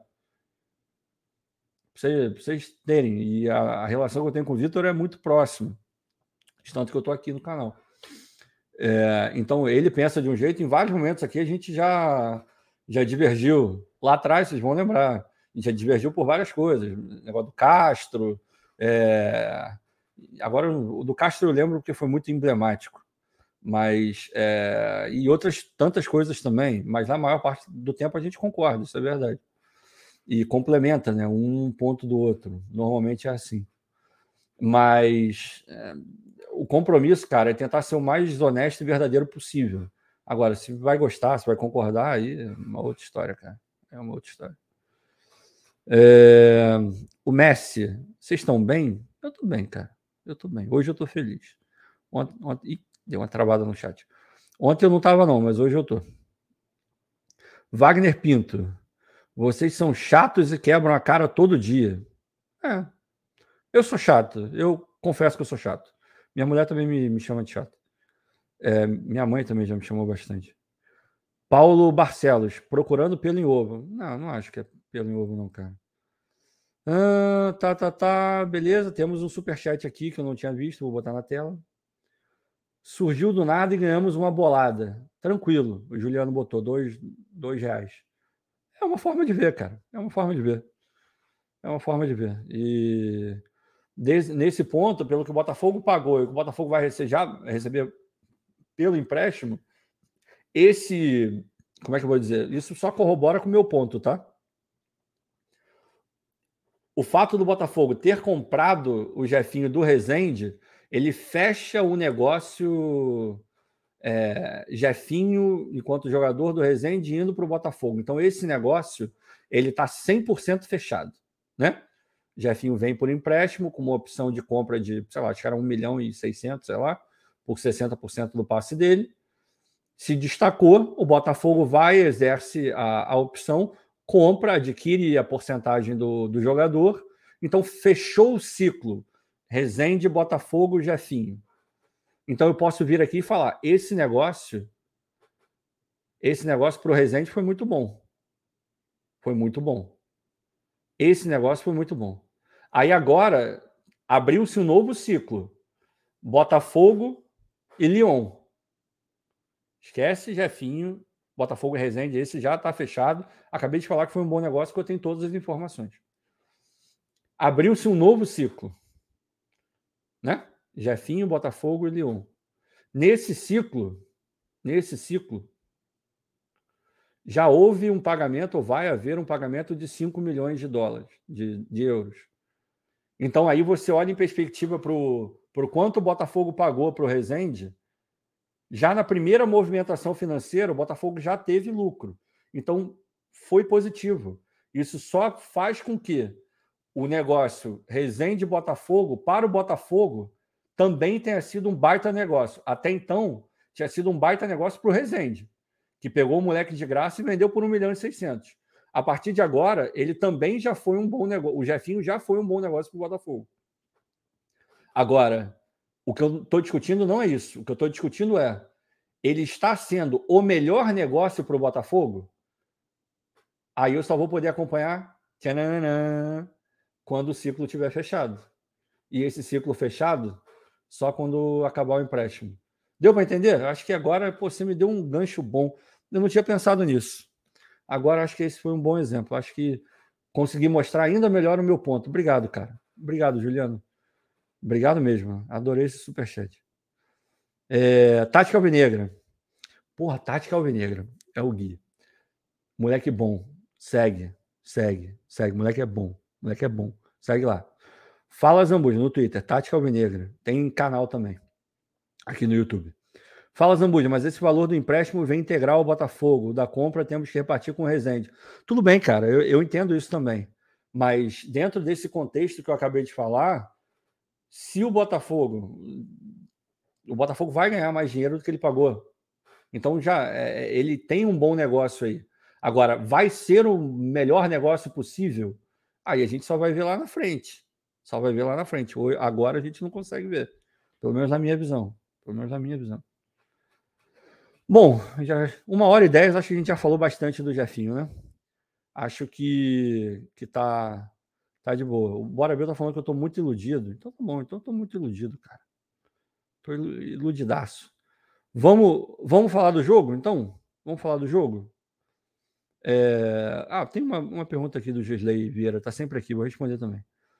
Perguntando mais uma vez se o Vitor Sá não tivesse selecionado o Jeff, selecionar, selecionando, não, selecionado, o Jefinho teria alguma chance no time principal? Ou deve ser lesionado, né? Não tivesse se lesionado, o Jefinho teria alguma chance no time principal? Pois o Vitor Sá vinha bem nos jogos. Será que ele teria esse valor todo? É, cara, aí é o Si, né? E o Si do futebol é, é um negócio complicado. Mas se o Vitor Sá tivesse tomado conta da posição e o Jefinho não tivesse tido a oportunidade de entrar e não tivesse ido tão bem quanto ele foi, provavelmente a gente não estaria conversando sobre esse assunto Jefinho agora. Mas aí é o Si, cara. Ah, o Si é brabo, meu irmão. É brabo, é brabo, é brabo. É... Bom, vamos lá. Vamos falar do jogo agora? Já gastamos uma hora aqui falando sobre o Jefinho. Vocês, eu li bastante o chat. Vocês deram a opinião de vocês, eu dei a minha também. Com algumas eu concordei, com outras nem tanto. E, e alguns concordaram comigo, outros não concordaram comigo, e está tudo certo, assim que a vida acontece. Bom, estamos encerrando neste momento o assunto ida do Jefinho por hora, né? Deixa eu ver aqui. É... Agora, vamos falar do jogo. Por favor, comentários a partir de agora, se vocês puderem. Vamos falar só do jogo, tá? Porque aí fica mais fácil para acompanhar e tal. Quando ele é, já começou na escalação, né? Ele pô, Rafael mantido, positivo, positivo. A gente quer ver o Rafael jogando, né? A gente espera que o Rafael seja um, um cara importante dentro do elenco. E quanto mais jogos ele conseguir jogar, melhor para a gente. Ele jogou uma partida maravilhosa, uma partida muito boa. Na minha visão, foi uma partida regular do Rafael, tá? Foi uma partida regular acho que ele ainda está muito afobado em alguns momentos. Acho que ele ainda chega muito correndo, sabe? Ele não se posiciona da melhor maneira, ele não tenta roubar da melhor maneira, mas também tem muito de ritmo de jogo. Ele quer, ele quer demonstrar muita coisa. Isso a gente sabe que atrapalha. A gente sabe disso. Então foi uma partida regular do, do Rafael. Mas a gente também não pode perder de vista que o Rafael fazer uma partida regular, nesse momento, faz parte do crescimento que a gente espera que ele tenha. Então, ele está evoluindo, porque as partidas anteriores foram horrorosas do Rafael. Então, se ele sai do horroroso para o regular num clássico contra um bom time, ele está evoluindo. Eu acho que eu não estou. Acho que eu não estou falando nenhuma besteira, né? Deixa eu ver aqui. A Zambuja, a galera aqui do trabalho tá ligadinha na live. Manda um abraço para a galera da agência de turismo. Não vou mandar. Não vou mandar. Não vou mandar. Mas você sabe o que você escreveu. Mas um beijo aí para. Se você estiver no trabalho mesmo, um beijo para a galera do trabalho. Se não tiver, um beijo para você que está vendo a live, está dando uma moral para a gente aqui. Mas voltando. Rafael foi uma surpresa para mim, porque eu achei que ele não ia ser mantido. Eu achei que ele tinha jogado o último jogo porque o time reserva estava jogando e ele ia ter ritmo e tal. A gente sabe que o Fluminense é muito forte é, pelas pontas e tal, tem muita gente caindo por ali, a movimentação é muito alta. Eu achei que ele não, não iria e ele começou, então foi positivo. A zaga é aquilo que a gente já conhece.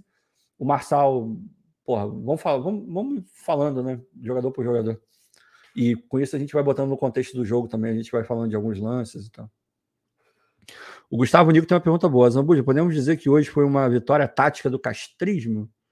Fechou o meio, investiu na virada de bola para pegar um contra um, se protegeu das qualidades, explorou fraquezas do Fluminense. Cara, eu não vou dizer que foi uma vitória tática do castrismo, que ele deu um nó tático no, no Diniz. Eu não acho que foi para tanto, cara.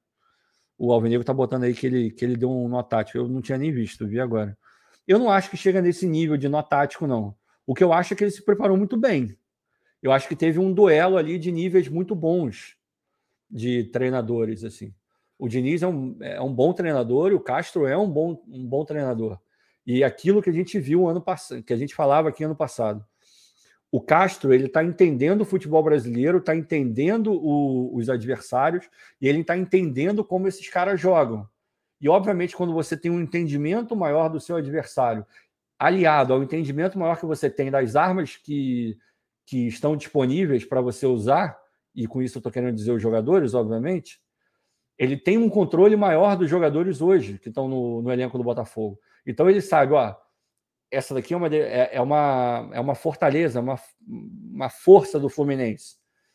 Como é que eu posso anular? Bom, eu tenho esses jogadores, esses jogadores têm essas características, com esses caras eu consigo fazer esse tipo de marcação nesse sistema. Beleza, aí na cabeça dele, ele vai pá, encaixa. Porque ele hoje conhece o Fluminense, o jeito de jogar e conhece o Botafogo também. Então ele vai, pá, encaixou. Beleza? Esse é um trabalho que a gente cobrava dele. E ele está conseguindo fazer. Agora, chamar que isso foi um nó tático, eu não acho. Eu acho dois bons jogadores armaram seus times e, e no desenrolar do jogo, em momentos, acho que no maior número de minutos, o Fluminense foi melhor do que o Botafogo. Mas isso não quer dizer que o Botafogo tenha jogado uma partida horrorosa e que tenha sucumbido ou algo do gênero. Ah, entrou na. Não, não chegou nesse nível para mim. Em outros momentos, o Botafogo soube explorar as fraquezas que o Fluminense deixou no campo. Sacou? E isso é um baita do mérito. Um baita do mérito. E isso vai direto para a galera que no ano passado, e nem adianta falar que não tinha, porque tinha, e eram algumas pessoas, ele não estuda adversário. Vou até beber uma coca porque isso está secando. Ele não estuda adversário. Ele não conhece nada. Esse cara é horroroso. Nunca ganhou nada. Ganhar campeonato ucraniano até eu. E a gente fala, a gente falava aqui, eu falava aqui toda hora. Não é assim, não é assim. É óbvio que ele estuda. Um cara que, pô, já dirigiu os clubes que ele dirigiu. Um cara que, porra, já ganhou dos adversários que ele ganhou. Já ganhou campeonatos. Tá, tudo bem, campeonato ucraniano, não é ó, uma grande liga. Mas, pô, fez a revolução lá na categoria de base do, do Porto. Pô, foi treinador do Porto B. Eu acho que ele treinou o Porto A também em algum momento. Pô, fez um trabalho legal lá no Shakhtar. No Catar também, brigou ali e tal, Ganhou a Copa do Emir antes de vir para cá. Então, bem ou mal, onde ele vai, ele consegue ganhar alguma coisa, né? Ganhou a segunda divisão de Portugal. Então é óbvio que ele não é um cara ruim, é óbvio que ele, a comissão dele, entendem de futebol e analisam o futebol. Ele está mostrando, ele mostrou isso hoje. Então, no tático, eu não acho. Mas foi uma, foi uma partida onde ele trabalhou muito bem, ele e a comissão dele. E ele está conduzindo muito bem esse começo de ano no Botafogo. De, dentro desse caos que virou o planejamento é, de 2023, ele, na minha visão, ele está conseguindo fazer o melhor trabalho que ele pode com aquilo que foi dado a ele. Essa coisa de mesclar, de usar no momento correto, de num jogo um pouco mais tranquilo botar o time o, o time reserva, dar minutagem. Aí, porra, é óbvio que isso vai ajudar, porque no próximo ele vai botar o time principal, o titular, mas o cara que vai entrar no decorrer do jogo, e ele vai entrar, vai ter que entrar, esse cara já entra num ritmo melhor. Ele não entra zerado, porque ele jogou a última partida num nível mais forte, né? Então isso é importante. Isso é importante. Então, ele foi bem, mas vamos voltar para os jogadores. Eu pulei o PR porque o PR merece um capítulo à parte. Alguns jogadores vão merecer um capítulo à parte, a gente fala desses capítulos e aproveita e traz algumas coisas do jogo, a gente vai falando das duas coisas ao mesmo tempo. Meio campo. O Tietchan, vamos, vamos começar pelo Tietchan. Não, vamos começar pelo PK, vai. O PK fez uma boa partida hoje. Uma partida muito boa hoje. O PK está dando mostras de que ele quer. E esse é o primeiro passo. Primeira coisa, o jogador querer. O cara, até para jogador ruim, ele tem que querer. Porque se ele for ruim e não quiser, ele vai ficar pior. Vai jogar pior. Não é o caso do PK. O PK sabe jogar bola. O PK sabe muito jogar bola. Sabe muito jogar bola. É um craque absurdo? Não, não é um craque absurdo. Mas ele é sim acima da média. Ele é sim acima da média. Agora, ele precisa colocar isso em campo. E ele está colocando. Parte física nitidamente melhorou. A parte técnica está tá crescendo, está melhorando. E essa parte de dinâmica, de querer, de se mostrar interessado, de ser uma opção, de combater, de, de estar presente, fechando espaço, fazendo esse jogo é, tático também, ele foi muito bem hoje. Foi muito bem hoje. Então, parabéns para o PK e é o que a gente espera do PK. A gente quer é o PK daí para melhor, melhorando, mas os primeiros passos ele já está dando. Isso é, é, é um, um, alento para quem viu o PK jogando no ano passado, ou melhor, não jogando. Em vários momentos o PK não foi nem relacionado. E não é porque ele estava machucado, é porque o Castro achou que ele não tinha que ser relacionado. Então, sabendo que é o Campeonato Carioca, sabendo tudo isso, mas fazendo o desconto que a gente tiver que fazer, a partida do PK foi muito boa hoje. Foi muito boa hoje. Muito boa mesmo. Aí a gente vai pro. Eu não falei do Cuesta do, do Adrielson, porque eles foram bem. É... Algum um mole aqui, um mole ali, mas de maneira geral eles foram bem. Eles foram bem. Mas eu não vou botar tanto foco, porque eu acho que o sistema inteiro funcionou. É, a gente não, não deixou de tomar gol por conta apenas da zaga. O sistema inteiro funcionou desde a parte do ataque que fechou, o meio-campo que acompanhou e a zaga que completou, e parando no PR que, porra, pegou tudo e mais um pouco. A gente vai falar do PR um pouco depois. Então, por isso que eu não falei tanto da zaga, mas eles foram bem, os dois, como sempre, né? O, talvez o único jogo que foi horroroso, mas aí o time inteiro jogou muito mal, foi aquele jogo contra o Atlético Paranaense. Foram os piores jogos que eu vi. Foi o pior jogo que eu vi da, da dupla Adrielson e Cuesta. É, tirando isso, cara, muito regular jogando muita bola, cara, muita bola. O Gilberto Peteni, o PK é craque, Zambuja, foi contratado com esse peso. Eu não sei se ele é craque, cara. Eu não sei se é craque, mas ele é muito bom jogador. O Wellington Mendes está falando, não achei, não achei pênalti. Eu acho que foi pênalti, dava para marcar. Eu só fiquei um pouco na dúvida se foi dentro ou fora da área, mas eu acho que foi dentro, senão o VAR teria, teria falado, eu acho. E a transmissão da Band eu achei muito ruim e eu não consegui não teve replay suficiente para ver se foi dentro ou fora, então até agora eu não sei, eu também não tive tempo de olhar. Mas voltando, Tietê. Irmão, Tietê, a gente falou aqui, eu falei algumas vezes, para mim ele é nota 7, quando for jogar muito bem, nota 7,5, e num contexto ele pode ser muito útil. Ele está sendo muito útil desde o ano passado. Ele está sendo muito útil desde o ano passado. Ele fez jogos de 8, 9, ele fez jogos onde ele foi melhor em campo. O que ele se reinventou na mão do Castro é um absurdo. É um absurdo. O, a, a posição em que ele foi colocado, que não era uma posição natural para ele, ele se encaixou ali, cara, e está conseguindo fazer a vida dele ali. Se tornou um cara muito importante ali.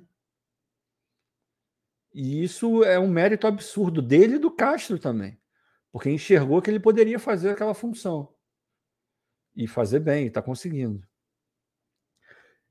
Eu, eu achei lindo o passe que ele deu, até fiz uma brincadeira no Twitter, falei que porra, foi, foi o Tietchan o Gerson Canhotinha de Ouro que deu o lançamento. Nem o VAR vai conseguir ver quem foi, se foi um ou se foi o outro, porque o lançamento foi maravilhoso. E para além do lançamento ter sido maravilhoso, foi um lançamento extremamente inteligente o cara sacar que era aquilo que ele tinha que fazer, que a jogada era viável e que ele tinha condições de fazer, não é qualquer um que tem aquela visão de jogo, sabe? E sabe o que foi, quer dizer, não foi mais legal, mas foi uma coisa muito legal? Ele fez na frente do Diniz. Foi na frente do Diniz. O Perninha, o Mascarado, ele deu aquele passe na frente do Diniz. Foi lindo. Como diria o Abel Braga, foi lindo, cara. Na hora que eu vi, eu falei: caraca, meu irmão, o Diniz deve ter ficado bolado. Mas ficou mais ainda porque veio do Tietchan o passe, pegando a zaga dele, voltando desprevenida e na frente dele ainda, cara. Deve ter rolado um. Puta, não devia ter falado nada dele.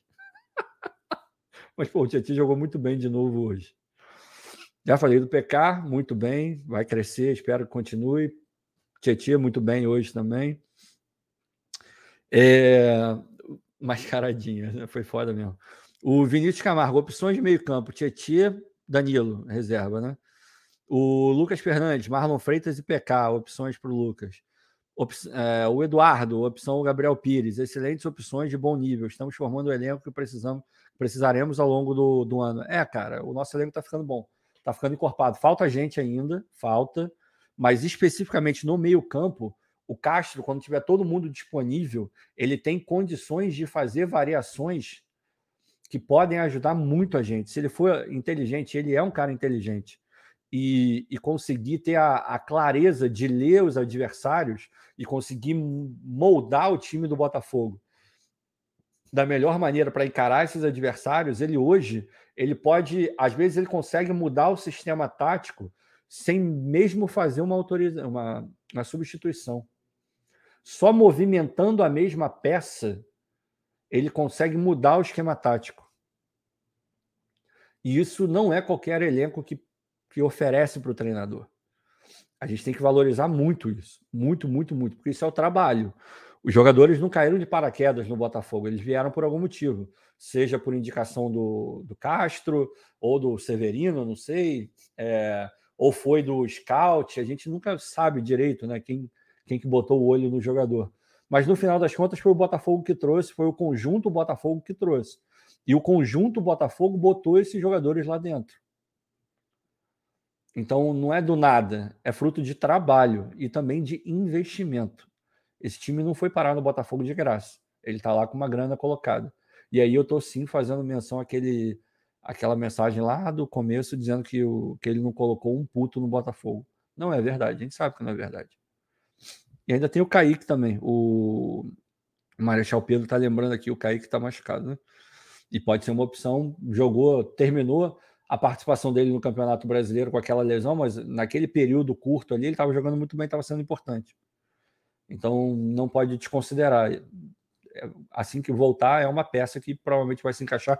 E o Castro falou dele hoje na, na coletiva, né? Que ele quer contar com todos os jogadores, porque isso fortalece o elenco dele e ele está coberto de razão. Falamos ali do meio, vamos falar da, daquela peça que, que tanta controvérsia tem, controvérsia tem causado, que é o, o Gabriel. Gabriel Pires. Eu não vou vir aqui, ah, espero que peçam desculpa para o Gabriel. Não, não vou falar isso, mas eu espero de coração que a ala da torcida que está perseguindo o Gabriel enxergue que é uma perseguição porra, muito injusta. Muito injusta. Muito, mas muito mesmo. Não foi só hoje que ele se entregou, que ele deu o 100% dele. Não foi só hoje que ele foi útil e ajudou o time. Em vários outros jogos ele fez isso. Ano passado, em vários jogos, ele foi o maior ladrão de bola do Botafogo. Em vários outros jogos, ele foi o desafogo do meio-campo do Botafogo ele tem características que são dele e são características que provavelmente não vão mudar. Ele não vai ser um cara dinâmico, ele não vai ser um cara rápido e dinâmico no sentido de vai para lá, vem para cá, pra... embora hoje, se você olhar o mapa de calor dele, e eu tive essa curiosidade, obviamente, para poder vir aqui e falar e estar tá embasado para o que eu vou dizer agora. Se você é, é, é brabo, cara. Ele, ele esteve em quase todos os lugares do campo hoje é, ficou muito dividido. Obviamente tem uma concentração maior ali naquela faixa central, né? Claro, porque é a posição que ele joga, basicamente.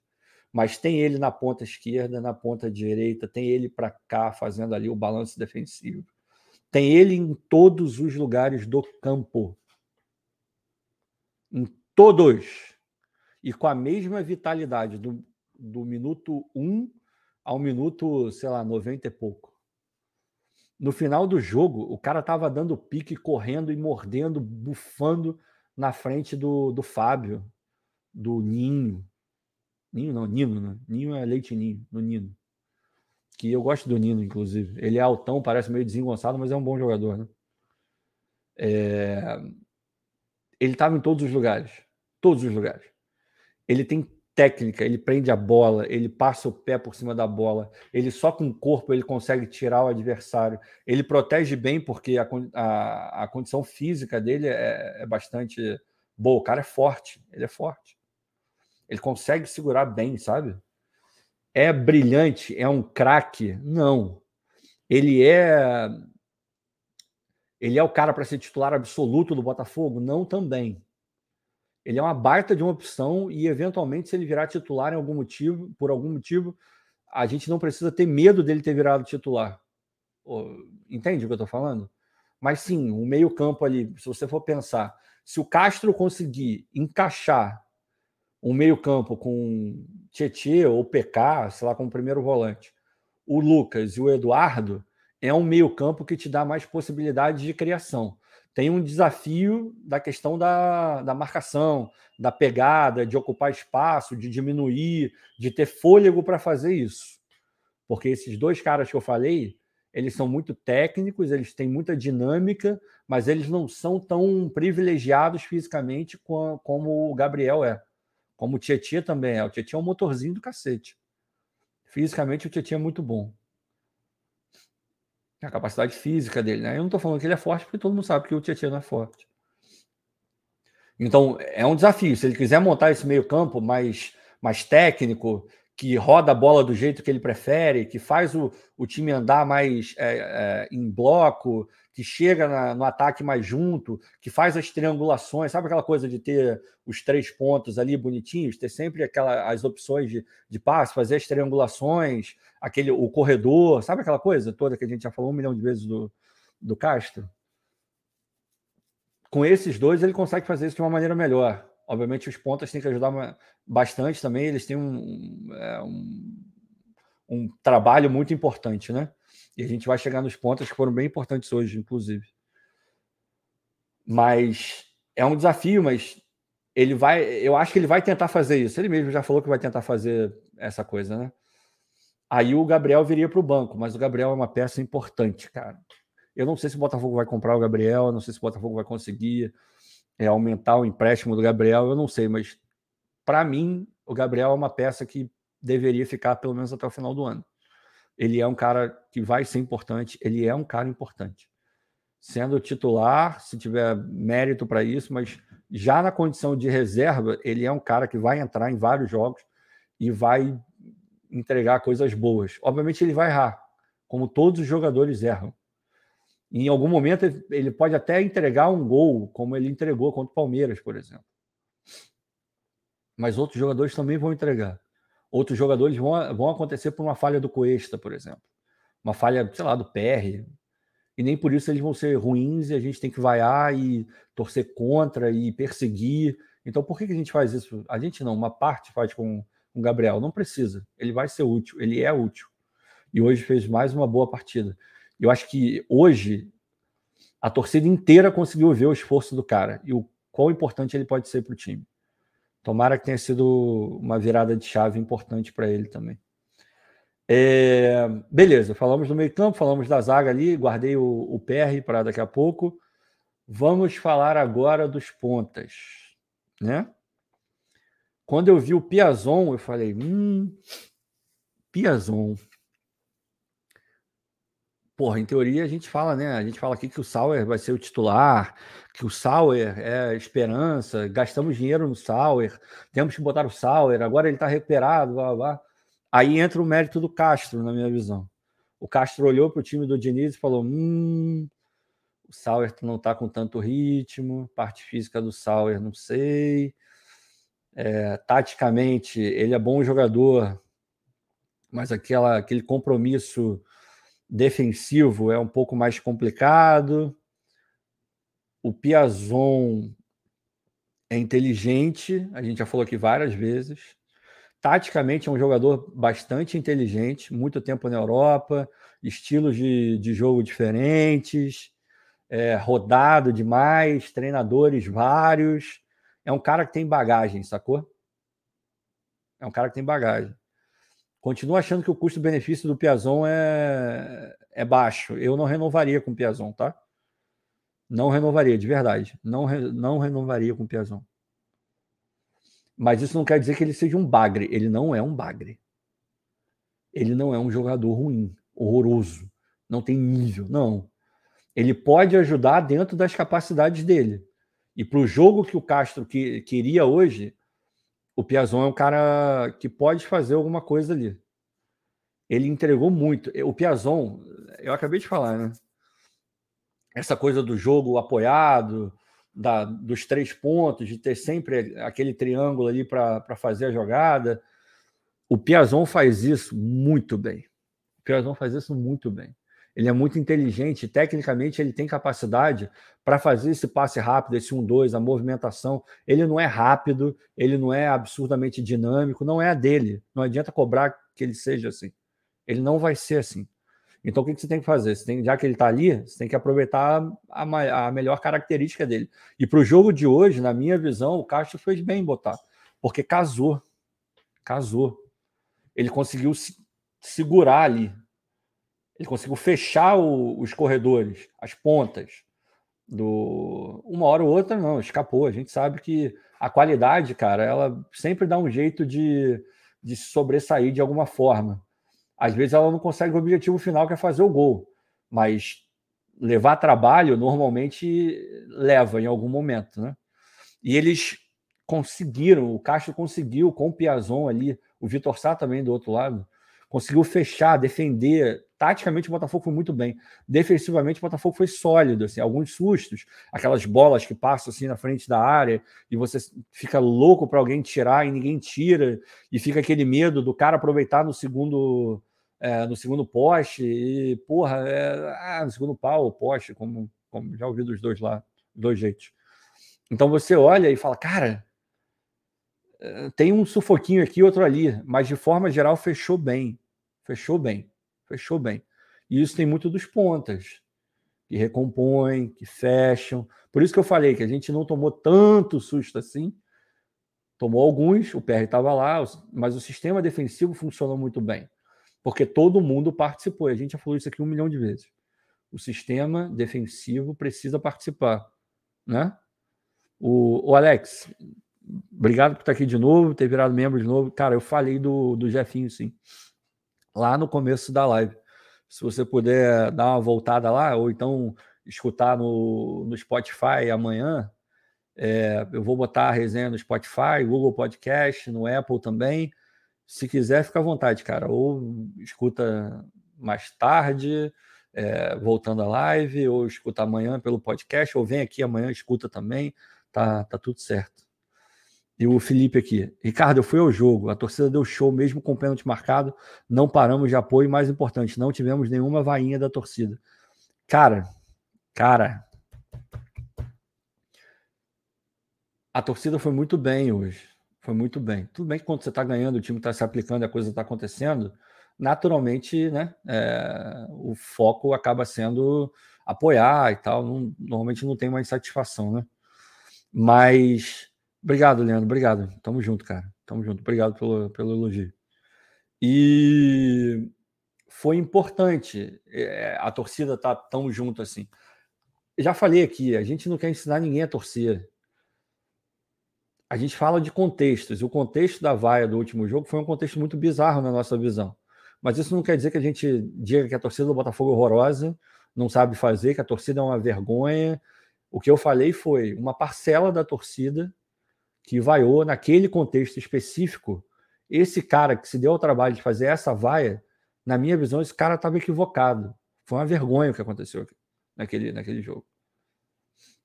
Agora, você acabou o jogo, tá puto, tá insatisfeito, vai, ah, problema nenhum. Repito, a gente não é contra a vaia. A gente é contra a vaia que a gente julga burro. Que a gente julga burro. Burra, no final das contas, fazer, fazer o casamento legal. Impressão minha ou o Carlos Alberto já passou o Luiz Henrique? Tem entrado mais, né, cara? É novo.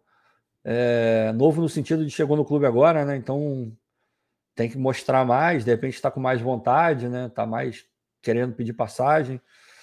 Vai ver que o Castro gosta mais das características dele, né? Não sei. Mas tá entrando mais. Tá entrando mais. Então, voltando para esse assunto, a gente não quer ensinar ninguém a fazer nada, ao contrário da interpretação que alguns é, fizeram, e de maneira até certo ponto maldosa, na minha visão, tá? Porque não foi isso que a gente falou, não foi isso que eu falei. A gente delimitou muito bem, mas enfim, é aquele negócio, né? A interpretação a gente não consegue controlar, interpreta do jeito que quer. Mas parabéns para quem estava lá, para a torcida. Porra, mais uma vez foi um espetáculo foda. A torcida do Botafogo é muito foda. Se a gente está aqui é por conta da torcida do Botafogo. Aí eu não estou setorizando, estou falando de maneira geral. Nós trouxemos o clube até aqui. O clube só existe porque a gente estava lá para segurar. Na hora que o clube estava se desfazendo, a gente ia lá e juntava tudo e botava no lugar de novo. E agora a gente está fortalecendo. Daqui a pouco a gente vai estar um clube muito melhor. E a torcida é óbvio que faz parte disso e ela vai estar lá. A torcida do Botafogo nunca abandonou o clube e não vai ser agora. Então é maldade fazer a interpretação que algumas pessoas fizeram, sabe? Então, parabéns para quem foi no Newton, Newton Santos, no Maracanã. Mais uma vez a gente conseguiu sobressair. Na, na transmissão, eu só ouvi a torcida do Botafogo cantando, cara. Isso tem sido uma constante nos estádios, né? Isso é muito, muito, muito importante. Falei do Piazon. Vamos para o Vitor Sá. O Vitor Sá fez uma partida boa hoje. em alguns momentos ele, ele, ele lembrou aquele melhor Vitor Sá, tentando partir para cima, com velocidade, esperto, levando vantagem. Em outros ele perdeu a bola, não conseguiu né, é, desenvolver aquele futebol que a gente espera. Mas hoje, hoje, pela primeira vez, pela primeira vez em muito tempo, eu olhei e falei: hum, ó, o Vitor Sá pode estar acordando, hein? Teve uma chamazinha ali, teve alguma coisa.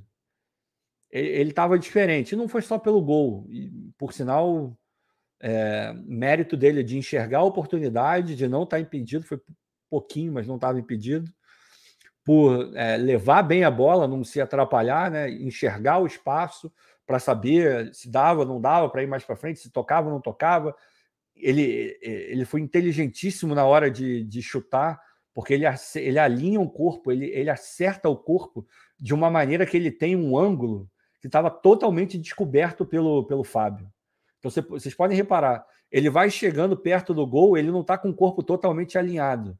Quando ele chega mais perto do gol, o, o Fábio ele, ele define onde ele, ele define onde ele ia tentar fechar o gol.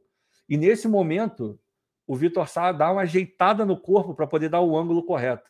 De tanto que vocês podem ver que quando a bola entra, passa muito longe do, do Fábio. Mas muito longe. O Fábio nem vê a bola passando. Não tinha a menor possibilidade do Fábio chegar. Parece até uma brincadeira, parece que o Fábio não estava nem, tipo, ali, de tão bem colocada que a bola foi, porque ele foi inteligente. Mérito dele, de ler a jogada corretamente e se projetar e se colocar numa posição de vantagem perante o goleiro para poder facilitar o trabalho dele. Mérito total do Vitor Sá. E, e, irmão, não é qualquer um que faz isso. Então, eu fiquei animado com o Vitor Sá. Defensivamente também foi um dos que conseguiram voltar, fechar, fazer o famoso balanço defensivo. Foi importante, foi importante. Sinto falta só de dele ser. Tudo bem que ele teve esse, esse ímpeto de ir no, no lance do gol, mas falta um pouco mais dele conseguir é, ser uma válvula de escape do time, sabe?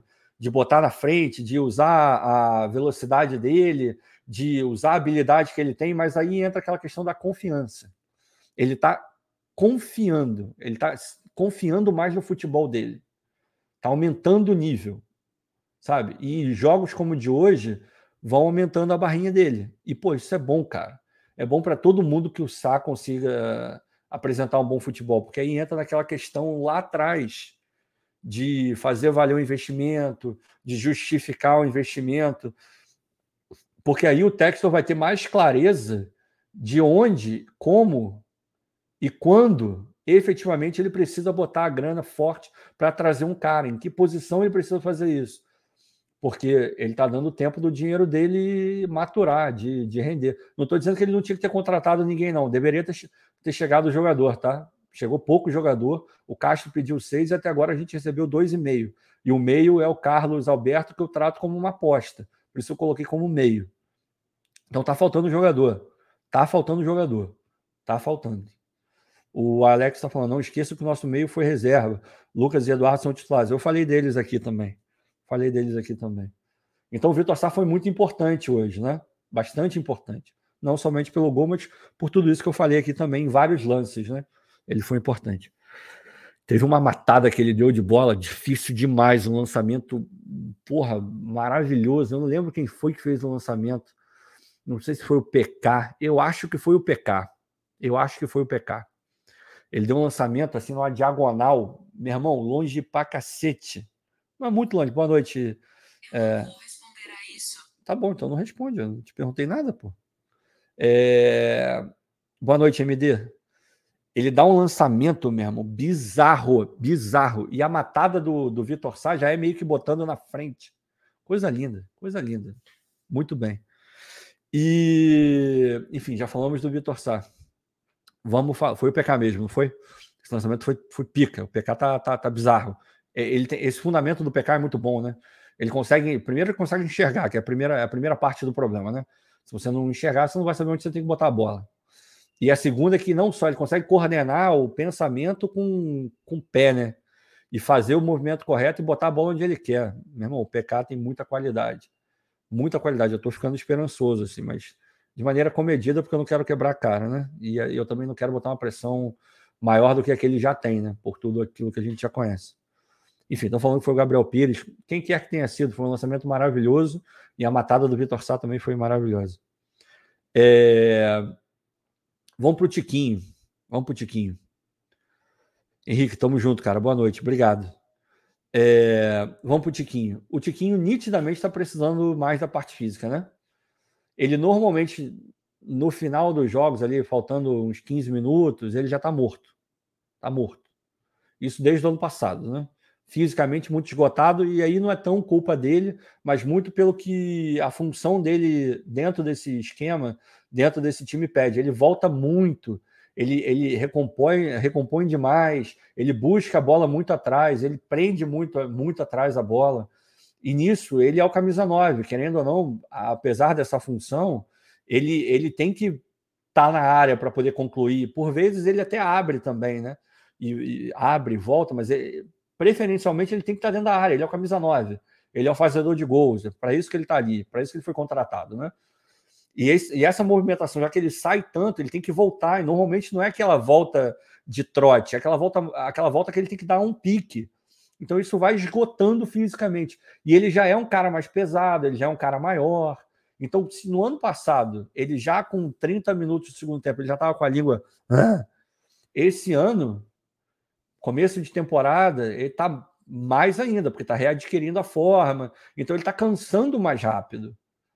Ele está cansando mais rápido. E isso, para mim, explica o futebol dele estar tá mais abaixo. E hoje ele quase fez um golaço que ele pega de voleio. O Fábio não tinha a menor chance naquela bola.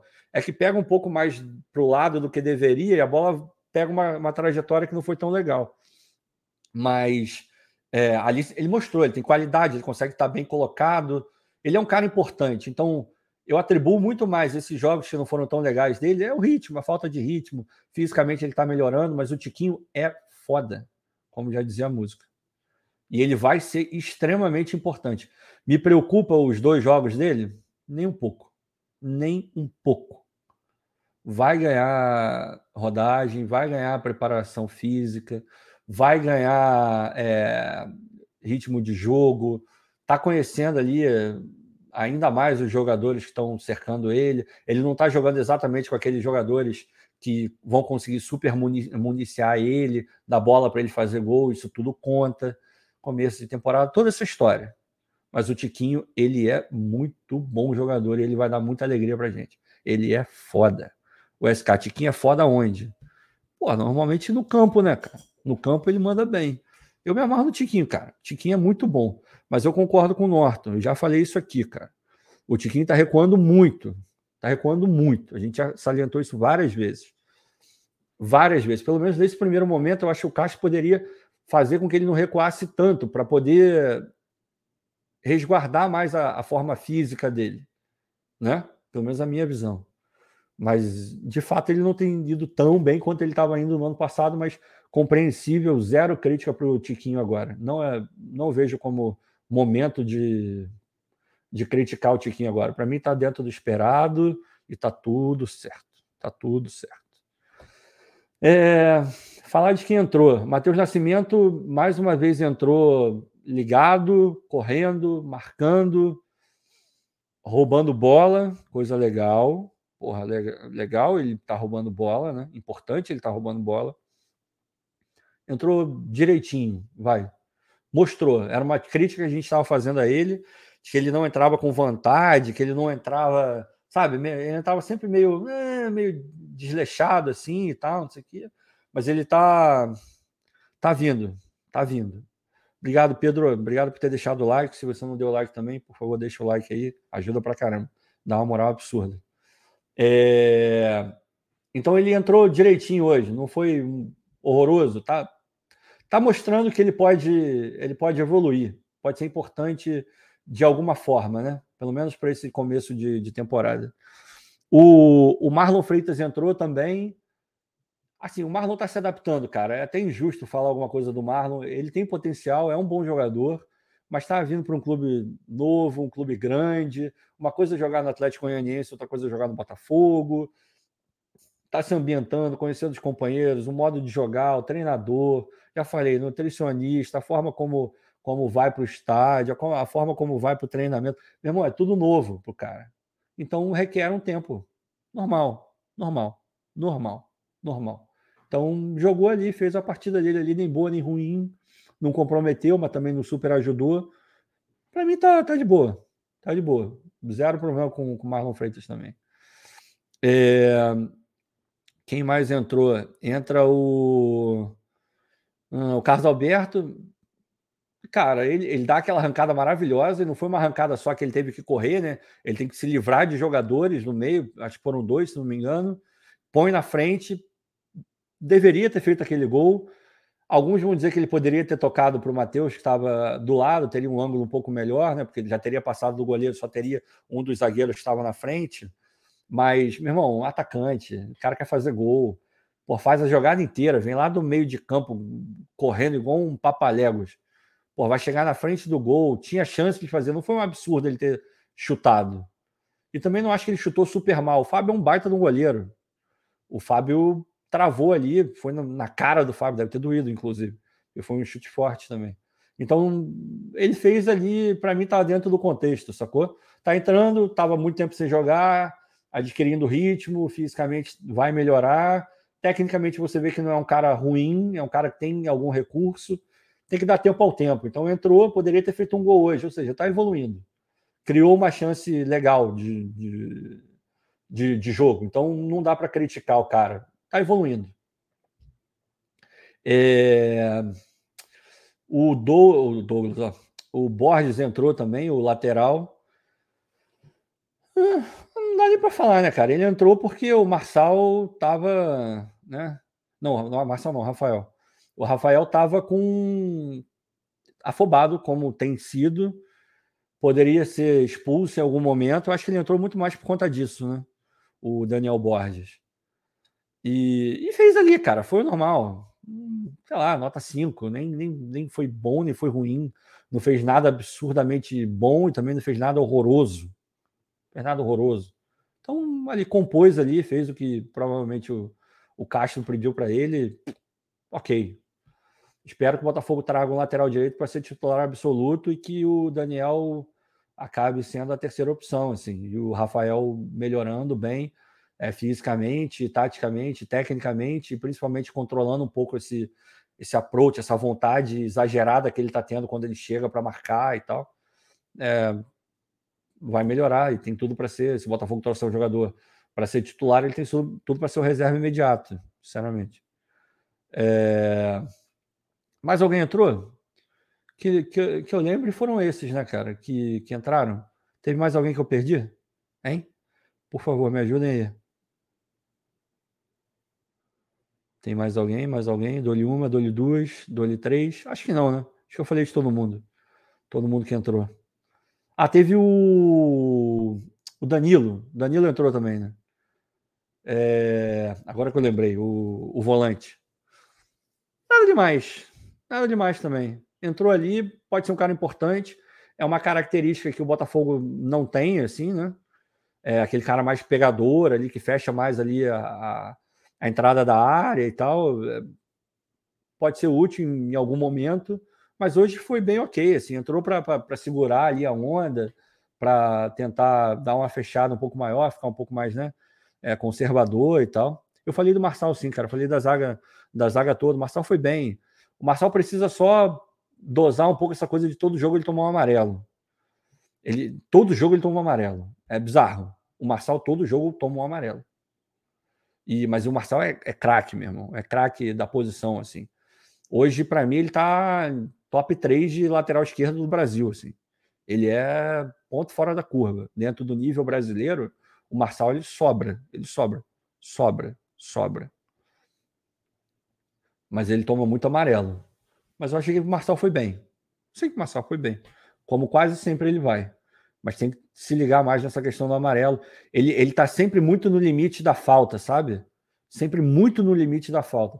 Por vezes ele vai errar. E ele não é um jogador, e quando ele erra, ele não erra daquela forma mais tranquila, sabe? Nunca é aquela faltinha. Ele está sempre muito no lance, ele está sempre muito forte no lance. Então, meu irmão, difícil, né? É difícil. O Alex está perguntando: Sauer, banco do Piazon, seria físico ou técnico? Na verdade, eu acho que é um misto de físico com tático.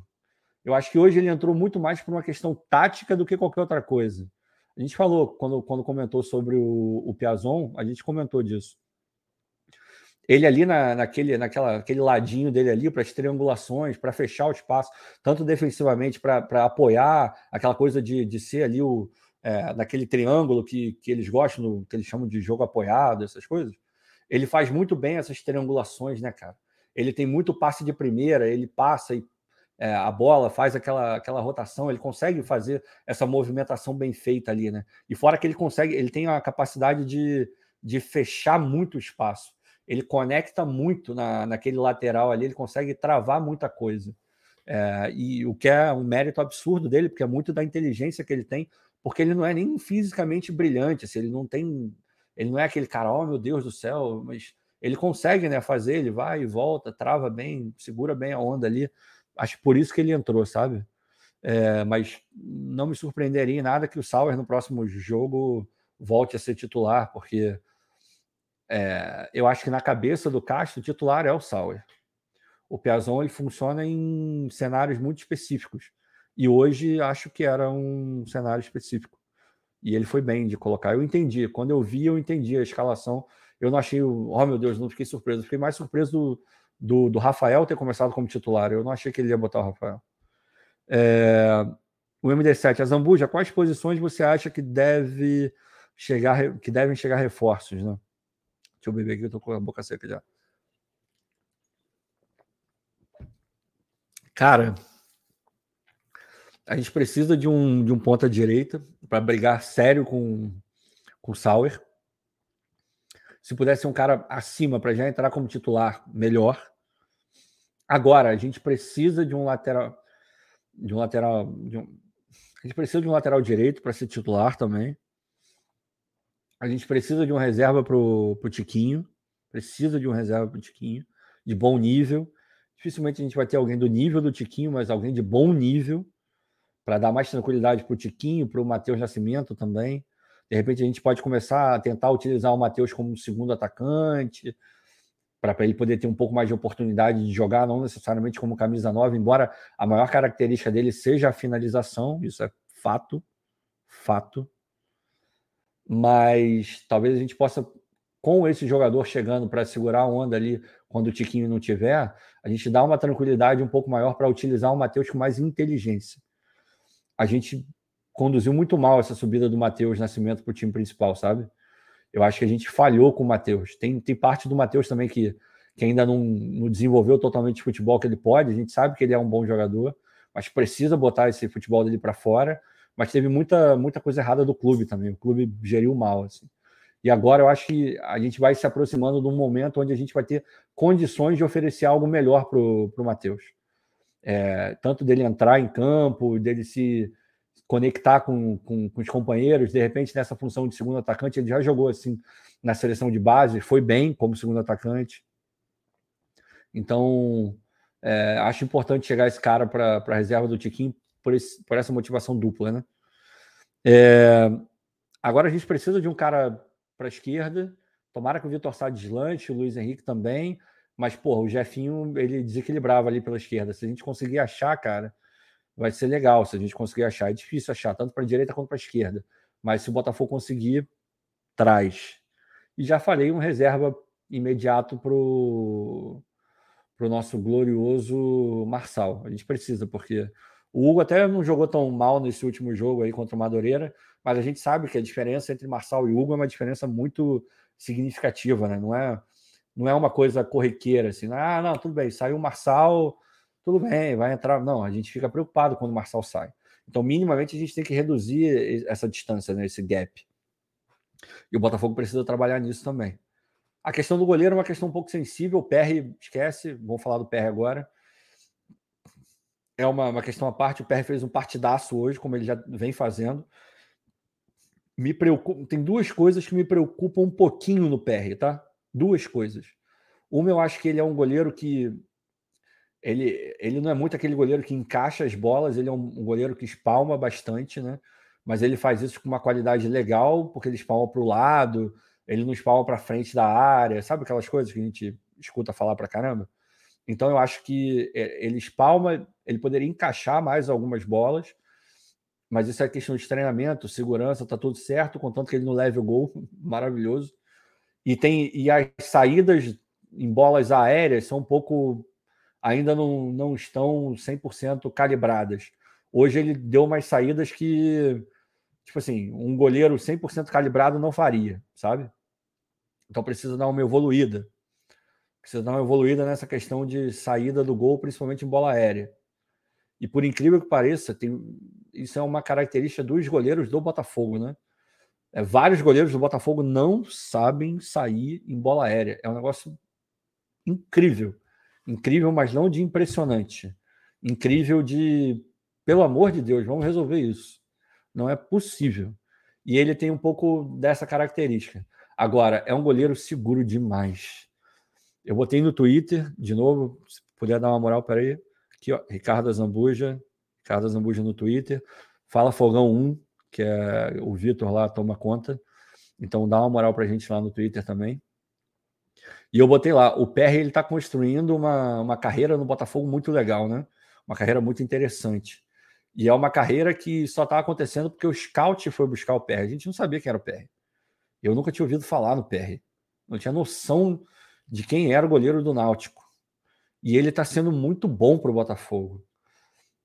O Gatito é um baita goleiro. Quando voltar, vai ter toda, toda a chance do mundo de, de correr atrás. Agora vai ter que correr muito atrás. Se o PR continuar no nível que ele está agora, e não é só pelo pênalti que ele pegou contra o Crystal Palace, o pênalti que ele pega hoje, o, o aproveitamento que ele já tinha no Náutico, não é sobre isso. Isso é importante, claro, porque em determinados contextos isso faz uma puta de uma diferença. Mas não é só por isso. Ele pega uma falta hoje, acho que foi o Ganso que bateu a falta, né? E, e ele faz muito bem o uso da, do tamanho que ele tem, né? Da, como diria, uma homenagem aí para o Gilmar, para a envergadura dele. É, se vocês repararem, se vocês tiverem a chance de dar uma olhada é, no replay da, do lance, da falta que o, que o, o Ganso bate, é, o, ele bate aquela, dá aquela chapadinha, né? E o Perry, ele tá indo, ele tá, o movimento dele é ir para um lado. Mas quando a bola passa pela barreira, ele vê que está indo mais para o outro canto, ele meio que consegue corrigir o movimento dele, cara. E como ele é muito grande, de tanto que vocês podem reparar que a defesa, ele, ele não está totalmente inteiro na defesa. Ele está totalmente esticado. Reparem, ele está totalmente esticado e parece que ele, ele, ele cai numa meia altura, um negócio assim meio esquisito até. E por quê? Porque ele, tava, ele não estava indo para aquele lado 100% o movimento que ele estava fazendo era meio contrário. Quando ele viu, ele consertou. Então ele esticou ao máximo o corpo e foi ali que ele pegou. Não é qualquer goleiro que consegue. Ou seja, é uma tudo bem que é uma característica física dele. Ele não trabalhou para ter o tamanho que ele tem, a elasticidade é, total que ele tem. Obviamente, os trabalhos que ele, que ele faz melhoram a elasticidade, claro, mas já é uma coisa natural dele, ainda mais para o tamanho que ele tem também. Mas se ele não tivesse a sagacidade e a agilidade de conseguir corrigir o movimento, aliado a essa capacidade física que ele tem, que é dele, já veio. Meu irmão, que mérito que esse cara tem. Que mérito que ele tem. Por favor, revejam o lance, vocês vão ver o que eu estou falando. Ele estava indo para um lado e, por ele ser muito grande, ágil e elástico, ele consegue, ele se estica todo mesmo. Ele está todo esticado. É impressionante. E ele está construindo uma história muito legal no clube, cara. Uma história muito maneira. E mérito total para o scout do Botafogo. Mérito total, porque foram achar esse cara. Quando ele chegou, ninguém dava nada. Ah, beleza, chegou o cara aí, grande pra caramba aí. Pô, tava pegando tudo no Náutico. O Náutico ficou meio bolado, ficou meio puto. Eu lembro até que na época era o Elano, o treinador do Náutico, falou meia dúzia de abobrinha lá. Pô, o Botafogo vem aqui pegar. É, cara, foi lá pegar o jogador, pô, não fez nada de legal. Foi no último dia da janela, se acertou com o dono, que não era o Náutico liberou, pronto, Botafogo. Tá tudo certo, pô. Qual o problema? Ninguém ludibriou ninguém, ninguém iludiu ninguém, ninguém fez merda nenhuma com ninguém, tá tudo certo. E que história legal que ele está construindo. Eu espero, sinceramente, que ele continue nessa, nessa pegada aí, porque é tudo que a gente precisa, ter dois goleiros confiáveis e, meu irmão, aí é, é briga por posição, é aquilo que a gente quer para todas as posições do Botafogo, ter dois, pelo menos dois excelentes jogadores por posição e que eles briguem que a gente fique tranquilo com qualquer um que entrar. Então foi muito, muito, muito importante. Eu fiquei felizão com mais uma partida boa do, do PR. E para terminar, elogiar o Castro, que fez um belo de um trabalho hoje, pegou sinistramente, estudou muito o time do Fluminense e demonstrou que aquilo que ele falou, e era uma coisa que a gente já estava esperando e cobrando também, dele saber melhor o que ele pode tirar de cada jogador do elenco, de ter entendido o contexto do futebol brasileiro. Hoje o time do Castro não jogou do jeito que o Castro gosta de jogar. Jogou muito em transição, muito em contra-ataque, rápido, aproveitando espaço. Esse não é o jeito que o Castro gosta de jogar mas ele entendeu que em contextos bem determinados ele vai ter que jogar dessa forma. Ele vai ter que jogar dessa forma. E isso é um, porra, já é um ganho absurdo, porque ano passado, em vários momentos, ele, ele não se deu a oportunidade de colocar isso em prática. E a gente perdeu alguns pontos por conta disso. Por essa falta de, de olhar e falar: não, beleza, vamos jogar. Eu não gosto, não quero, não acho que é o, o melhor, hum, vamos jogar porque é o que está pedindo. A gente pode citar aqui alguns jogos. Aquele jogo contra o Goiás, então, Jesus, ele entregou tudo que o Jair Ventura queria. Qual o jeito que você gosta de jogar, Jair? Eu gosto de jogar assim, assassado, rápido. Tá bom, eu te dou tudo que você quer. Aí virou aquela tragédia que a gente viu. Então, o Castro está claramente entendendo o contexto que ele está inserido. Isso é muito positivo para a gente, porque ele é bom. Ele é bom treinador. Ele é bom treinador. A gente vai se dar bem com esse cara. Eu tenho muita fé que a gente vai se dar bem com esse cara. E eu já tinha lá de trás, nunca abandonei essa fé, nunca fui fora Castro, nunca nem citei o fato de ah, não, manda embora. Não, não, não, não, não. Não, a gente tinha que fazer diferente, a gente fez diferente. Esse é um mérito que o Textor tem, ele vai carregar e, e tem que carregar mesmo. Porque não é qualquer um que faz. Inclusive, só fugindo um pouquinho, eu estou extremamente curioso para saber o que vai ser feito lá no Liverpool. Porque essa temporada do Liverpool tá uma tragédia. Os caras foram eliminados hoje na eh, Emirates Cup pelo Brighton, inclusive um golaço do, do moleque lá. Esqueci, acho que é um japonês, né? O moleque tá jogando um porra absurdo depois da Copa do Mundo, jogando fino. E meteu um golaço hoje. É absurdo, absurdo, absurdo. Começa com M, eu esqueci. É mitomito, mitômito, é um negócio desse, né?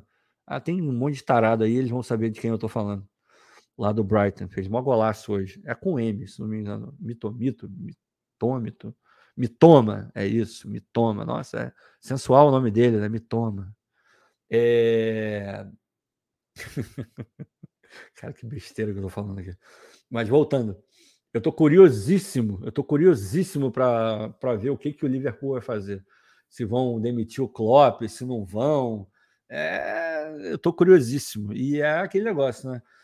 Eu espero que não demitam, espero que deixem o cara trabalhar. A próxima temporada encaixe, ele volte a, a ser. Porra, o Liverpool volte a ser um time maço do jeito que é. E, porra, vai dar mais força para que a gente consiga fazer algo parecido e, e manter um trabalho mesmo com alguma adversidade. Espero, sinceramente. Espero. Juliano, essa hora pode, né, Juliano? Fica tranquilo, essa hora, essa hora pode. Bruno Lima de Oliveira, eu critiquei o Castro, mudei de opinião. Ah, cara, é assim mesmo. O importante é a gente estar aberto, cara, é a gente enxergar aquilo que se apresenta e não aquilo que a gente quer ver. É, isso quer dizer que o Castro vai acertar 100%? Não. Que ele é o melhor treinador do mundo? Não, mas ele não é aquilo que várias pessoas pintaram ano passado. Acho que faltou um pouco de entendimento do que estava rolando e do contexto do ano passado. E o julgamento foi um pouco esquisito, sacou? E eu acho que a galera tá adequando um pouco melhor esse ano, sabe? Então eu acho positivo, eu acho positivo. E que bom, cara, que bom. Continua aí. E se você, porventura, voltar a não enxergar no Castro um cara competente, não sei o quê, desde que seja com argumentos respeitosos e baseado na realidade, tá tudo bem também, não tem problema. Agora, em vários momentos a gente viu coisas que não eram justificáveis. Como eu trouxe aqui, ah, esse cara não estuda adversário. Nesse nível, é impossível alguém ser treinador profissional sem estudar o adversário. Então, quem falou esse tipo de coisa, porra, cara, hum, é difícil até levar em consideração por tudo que a gente sabe, né? Então, legal, mas mantém aí, cara. Mantém o, o teu senso crítico e tá tudo certo. É... Marcelo Barros, você achou que o PK jogou bem? Jogou muito bem. A gente falou do PK também. Eu fui falando jogador por jogador, primeiro os titulares, depois que entrou. Então, se você quiser dar uma olhada, dá uma voltada aí na, na live também, ou então escuta o podcast amanhã lá no, no Spotify, tá tudo certo. E você vai conseguir escutar o que a gente falou aqui, eu, o chat, sobre ele. Mas ele, ele foi bem, cara, tá, tá demonstrando que pode ser bastante útil esse ano e tomara que ele continue nessa toada. É... O Flávio Santos está falando que o Flamengo está querendo quem? Está querendo o Thiago Mendes no Lyon. Está querendo o, o Thiago Mendes do Lyon, né? Ah, meu irmão, aí é problema do Flamengo com o Lyon, cara. Se ele puder vir para o Botafogo, eu prefiro, porque, pô, o Botafogo precisa. Não é que super precise e tal, não sei o que, mas o Thiago Mendes é muito bom jogador. Jogador do nível dele, cara, agrega para qualquer time brasileiro. Se ele puder vir para o Botafogo, obviamente vai ajudar pra caramba, mas agora. Não sei, né? Sinceramente, não sei. É, mais alguma coisa? O Juliano Veiga Castro é muito competente, mas queria acertar, e competir com o Fusca contra uma Ferrari. Ele começou a entender o melhor jogo para ganhar. É, cara, ele ele está entendendo o, o, contexto que ele está inserido ele, e ele é inteligente o suficiente para poder resolver a vida dele, cara. É, tem que dar um voto de confiança, sacou? Para terminar, terminar, terminar, vou ler a, a, última do Norton aqui. Eu continuo achando que o Castro é fraco. Vamos aguardar um pouco mais para dizer que ele é foda, como diz o Azambuja. É, cara, vamos ver. Vamos ver. De novo, a gente tem que avaliar conforme o trabalho for crescendo, ganhando corpo, minutagem, como diria o outro. E, e, vamos ver. Eu gosto do Castro, eu gosto do que ele, do que ele fala, do que ele representa.